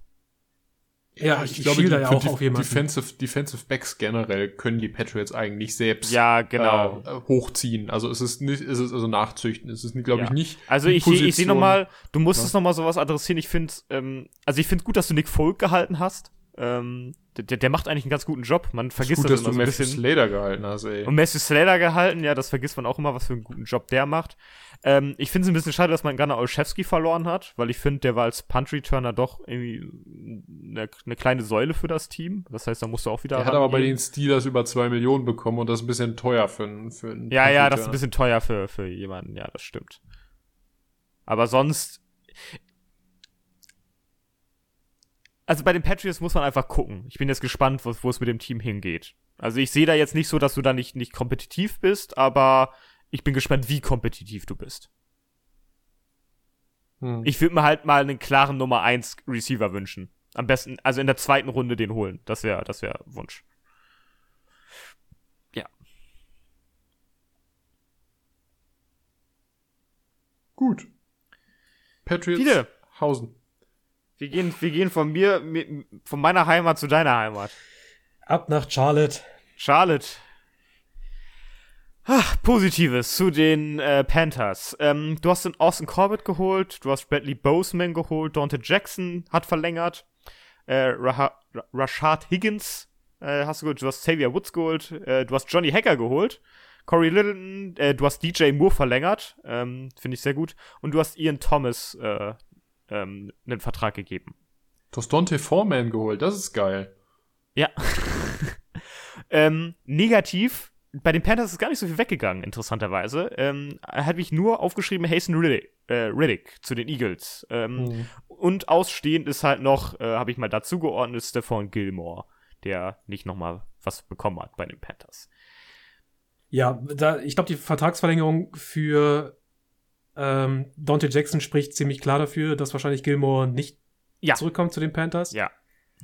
Weil dann, die, die haben ja noch ähm, Henderson geholt für die dritte Genau. Runde. Äh, du, Horn kommt wieder. Äh, Reddick hätte ich sowieso nicht gehalten wollen für 15 Millionen. Äh, Ja, das, ist, das wäre zu viel. Das wäre zu viel. Der hat bei Eagles einen teuren Vertrag bekommen. Ja, das war er, zu er, hatte, viel. er hatte zwar eine tolle Rolle äh, in der Defense der Panthers, hat da super reingepasst. Ich hätte mir eigentlich gewünscht, dass du ihn vielleicht so, so für 10 halten kannst, weil er einfach so ein guter Fit ist. Hm. Das willst du vielleicht gleich auch noch sagen, aber ich finde so all in all haben die Panthers eigentlich so eine, eine richtig gute Offseason hingelegt. So under the ja, radar. ja, weil, ja, ja weil, under weil, the radar sind da echt gute Verträge und auch, auch echt günstige Verträge rausbekommen. Ja, also weil das es- geht. Weil sich halt niemand für die Panthers interessiert, fällt das halt nicht auf. Okay, ähm, du hast deine, die linke Seite deiner Offensive Line ist immer noch Katastrophe, höchstwahrscheinlich. Ja, Ähm, kommen wir doch mal zu meinen Leads. Ja, Viele. okay, ja. Bevor du mir also ich sag erstmal, Quarterback-Position ist natürlich immer noch äußerst fragwürdig. Ja. Aber bitte Panthers, nicht überreagieren, nicht dieses Jahr zuschlagen. Lass das. La lass das. Dann, dann Panthers bezahlt ihr irgendwie, dann bezahlt ihr Sam Donald noch teurer, als er eh schon Nee, ist. Panthers Das- vor Kenny Pickett. Das Ja, musst nee. du, ich glaube, ich glaube, dass die, die, die Quarterback-Frage bei den Panthers muss man vielleicht ganz, ganz eng verwe verweben mit der Draft-Situation dieses Jahr. Genau. Also ich würde sagen, hol's dir nicht. Ey, nimm den O-Liner mit. Nimm den Liner mit. Du kriegst wahrscheinlich an deiner Position vielleicht sogar einen der besten O-Liner des Drafts. Das wäre viel, Ja. viel schlauer, das zu bevorzugen. Äh, später müsstest du dann noch sowas wie Edge holen, das könntest du aber später in den Runden machen. Ähm, äh, weil du ja, weiß ich nicht, du hast ganz am Anfang einen Pick und dann bist du erst spät dran. Ich würde ja, viele, darüber habe ich ja schon länger nachgedacht jetzt. Ich würde ja sagen, wenn du, wenn du wirklich gar keinen Bock auf Sam Donald hast, dann, dann versuch doch irgendwie Baker Mayfield aus, aus, Carol, äh, aus, aus Cleveland loszueisen. Ich bleib dabei, da wird gewartet, bis der, bis der gecuttet wird und dann äh, schauen wir mal, wer sich den da äh, weg, wegsnackt. Ja, genau. Also ich würde sagen, hey, das wäre doch ein guter Fit für, für die Panthers, oder? Ich gehe lieber mit einem Baker Mayfield in die Saison als, Als mit mit einem Sam Donald. Donald. Aber, aber definitiv. Das ist, da muss ich nicht mal nachdenken. Die, die, Also, Entscheidung und weißt ich du, auch warum du, weißt du, warum du auch Baker Mayfield, äh, warum du andere Teams ausstechen könntest, viele, wenn so etwas kommt? Du hast nämlich noch richtig gut Cap. 31,2 Millionen. Hm. Du hast richtig Kohle. Die Panthers haben richtig Asche. Ja, darf ich kurz was dazu sagen? Ja. Äh, die Panthers haben ja massiv restrukturiert. Ja, äh, Und, äh, äh, äh, ähm, Christian McCaffrey hat einen neuen, neuen äh, umstrukturierten Vertrag bekommen und so etwas. Also da ging richtig, richtig viel so direkt Money äh, und so, das wurde zu, zu später umgemacht. Ja, und jetzt sitzen die Panthers da und wissen nicht, wohin mit ihrem Geld, das sie jetzt in die Zukunft geschaufelt haben, weil sie wahrscheinlich dachten, wir machen einen Play für Deshaun Watson. Und jetzt ist es nicht passiert, aber du hast das Money freigeschaufelt und jetzt sitzt du da mit Geld, das du vielleicht nicht ausgeben kannst. Das ist wieder ein bisschen, bisschen sehr schlecht gemanagt äh, an der Stelle, aber na gut. Wenn du Ja, es wenn du es am Ende für einen Baker Mayfield-Vertrag raushauen musst, der dich äh, irgendwas in die Richtung von Trubisky Money oder so kostet, okay. Diese 18 Millionen Sam Donald 50 Option, die müssen wir jetzt einfach runterschlucken. Die sind, die, Ja. an denen ist nichts mehr gut zu machen. Kommen wir, kommen wir zum Draft. Du pickst halt in Runde 1 an Nummer 6 und danach Ja. ist erstmal ein bisschen tote Hose. Äh, kommst dann nochmal an 4, zweimal an 5, an 6 und an 7 dran. Und nimm dir nicht den Quarterback in Runde 1. Mach es nicht. Mach es, mach es bitte nicht. Ich Das meine, ist- es ist halt da oder gar nicht. Das ist halt das, was dann passiert, wo wir Ja, dann ja, alle ich sag, ich sag gar nicht und nimm, nimm lieber die O-Line-Verstärkung und verguck dann nächstes Jahr nochmal. Das ist meine Ich- Option. ich- ich mach sag den euch- Eagles, mach den Eagles. Ich sag euch, Saints, Saints bezahlen ihre beiden ersten Runden und die zweite Runde und geben die Carolina für die sechsten. Ey, würde ich mit Handschlag nehmen. An Würde ich an, an, an Panthers äh, Stelle auch absolut einsacken und mitnehmen. Oder Ja. einen mitnehmen plus ihm, ah, na gut, im nächsten Jahr haben die Saints dann ja wieder keinen, den haben sie abgeben müssen. Das ist auch schwierig, sonst hätte ich gesagt, ah, bau doch lieber auf nächstes Jahr und hol dir da nochmal deinen dein Starting Quarterback dann ran. Ähm, schwierig. Aber würdest du, würdest du denn sagen, äh, O-Liner in der ersten Runde an, Ja. an sechs? Also Ja. Tackle in der ersten Ja. Runde, Left Tackle holen? Tackle, Left Tackle. Left Tackle holen und Wenn da, wenn äh, da, wenn da ein richtig guter da ist, also dass das durchaus angehen kann, da viele von den Teams davor äh, da versorgt sind, da könnte sogar, es könnte, ich, ich kann sagen, dass vielleicht sogar der beste Left Tackle des Drafts da noch also da dass ist. Evan, Evan Neal im Zweifelsfall an sechs geht, ja. Ja, Fänd Wenn auch bester Left Tackle des Drafts für dich Evan Neal ist, ja. Ich habe einen Mock-Draft gemacht mit dem Szenario, äh, wo Evan Neal halt durchrutscht zu den Panthers. Ist möglich, äh, aber nur so vorweg, ich glaube, wir haben drei Tackle, drei Left Tackle, die in den Top 10, Top 10 gehen könnten. Und davon sollte einer bei den Panthers landen. Und dann machst du gerne noch mal, gut, aus, aus meiner Sicht, Zacki Zacki für dieses Jahr und schlägst nächstes Jahr zu. Hast dann wenigstens deine Offensive Line bis auf einen Spot ausgebaut. Du brauchst wahrscheinlich noch mal einen neuen Center, weil dann der Boseman-Vertrag wieder ausläuft. Aber ansonsten. Ja, vielleicht verlängerst du den auch. Ja, also das wollen wir mal sehen dann.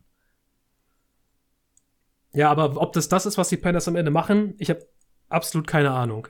Nimm, nimm, nicht, nimm nicht Kenny Pickett an 6. Also ich, es, mein, meine Sache ist einfach, es wäre okay, wenn du einen Quarterback draftest, aber nicht an 6.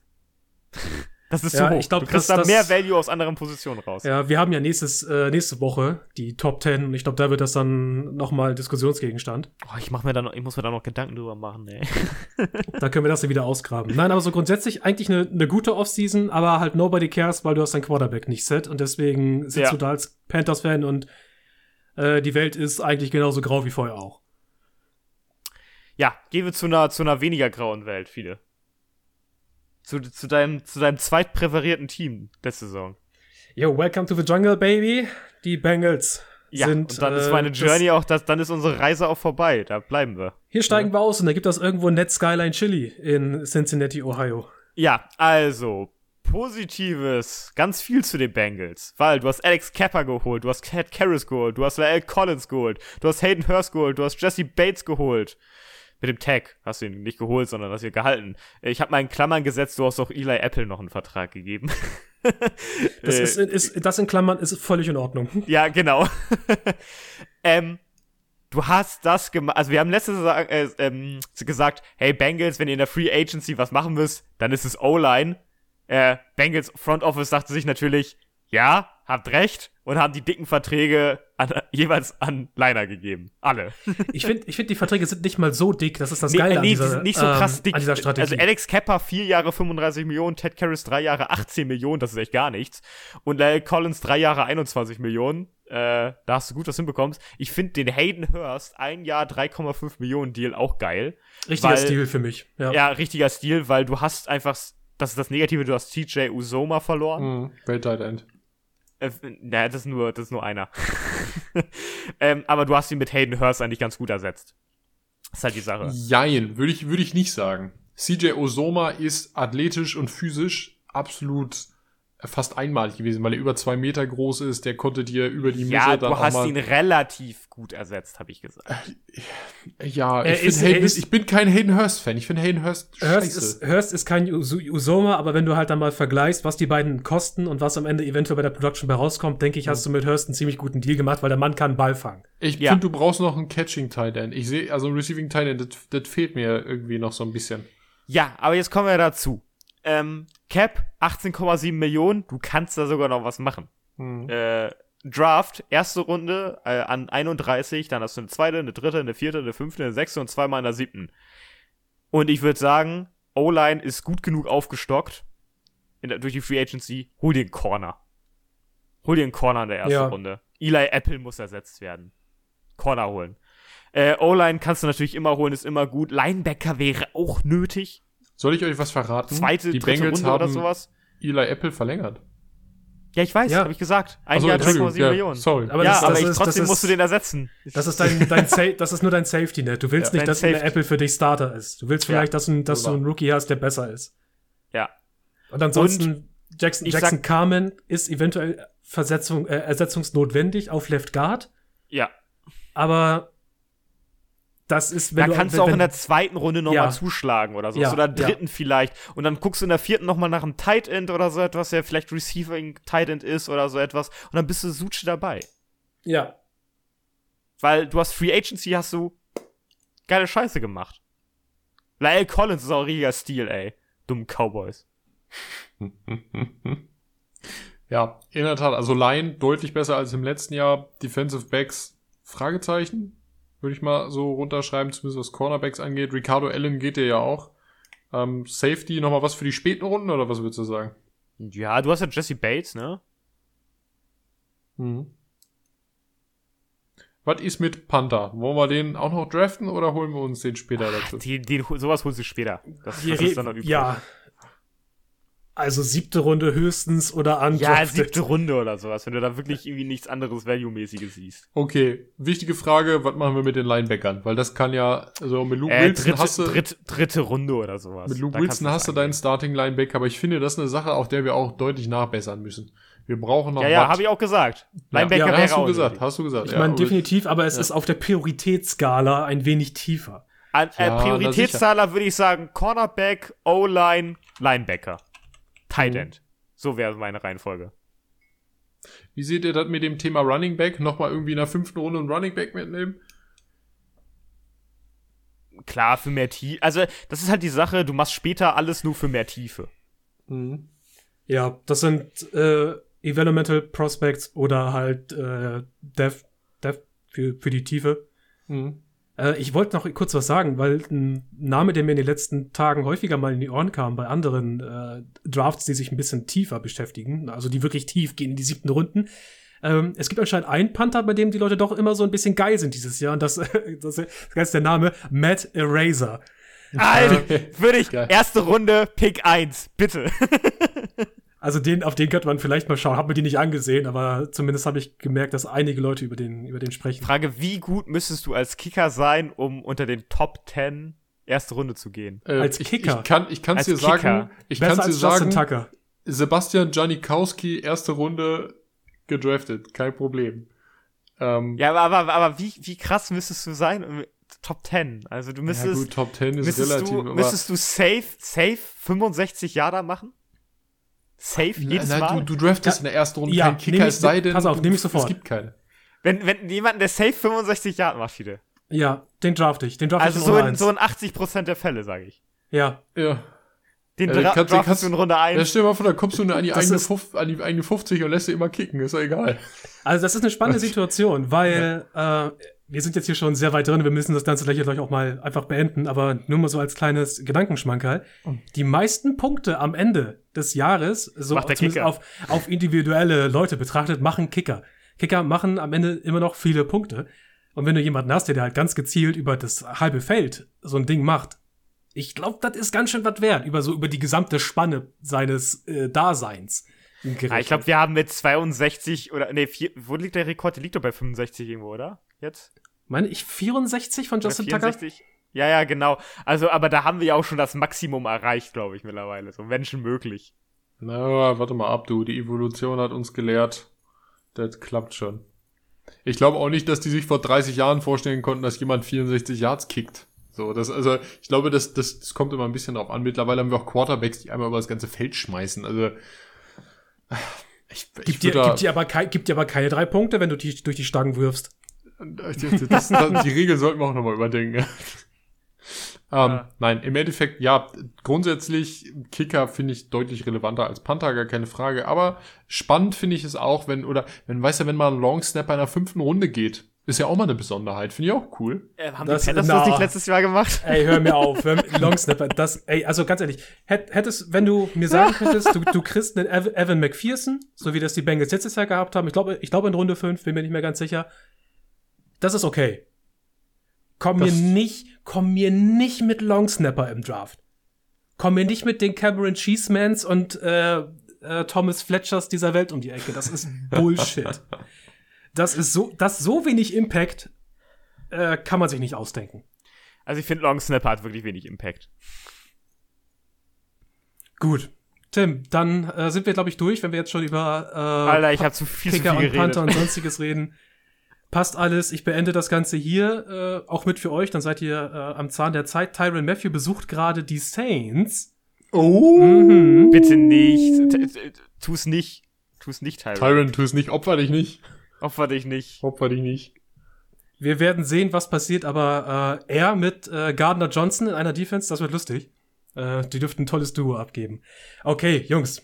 Das war's. Äh, unser Offseason Overview ist damit vorbei. Nächste Woche geht's los mit den ersten 10 Picks von jedem von uns in unseren Mock Drafts. Weggemockt 2022 ist dann am Start. Bis dahin kann ich also sagen, dass das für heute war. Meine Freunde, wir sprechen uns nächste Woche wieder. Habt viel Spaß mit euren Mockdrafts. Ich hab's auf jeden Fall. Und alle da draußen, mockt doch auch ein bisschen. Hört euch unser Mock an. Mockt, äh, was der Rock hält. Oh Gott, ich. Was das Zeug hält. Kommt, Rock, kommt ja, mockt, was das Zeug Lande, hält. Land, Land, Lande, Lande, unser lande, lande Emissionsbomber mal hier. wieder. Lande mal na, wieder. Ich, ich werde versuchen, ihn zu landen. Wir wünschen euch noch einen wunderschönen Tag oder eine schöne Nacht. Ja, je nachdem, was ihr gerade macht. Also, macht's gut und bye bye. Tschüss.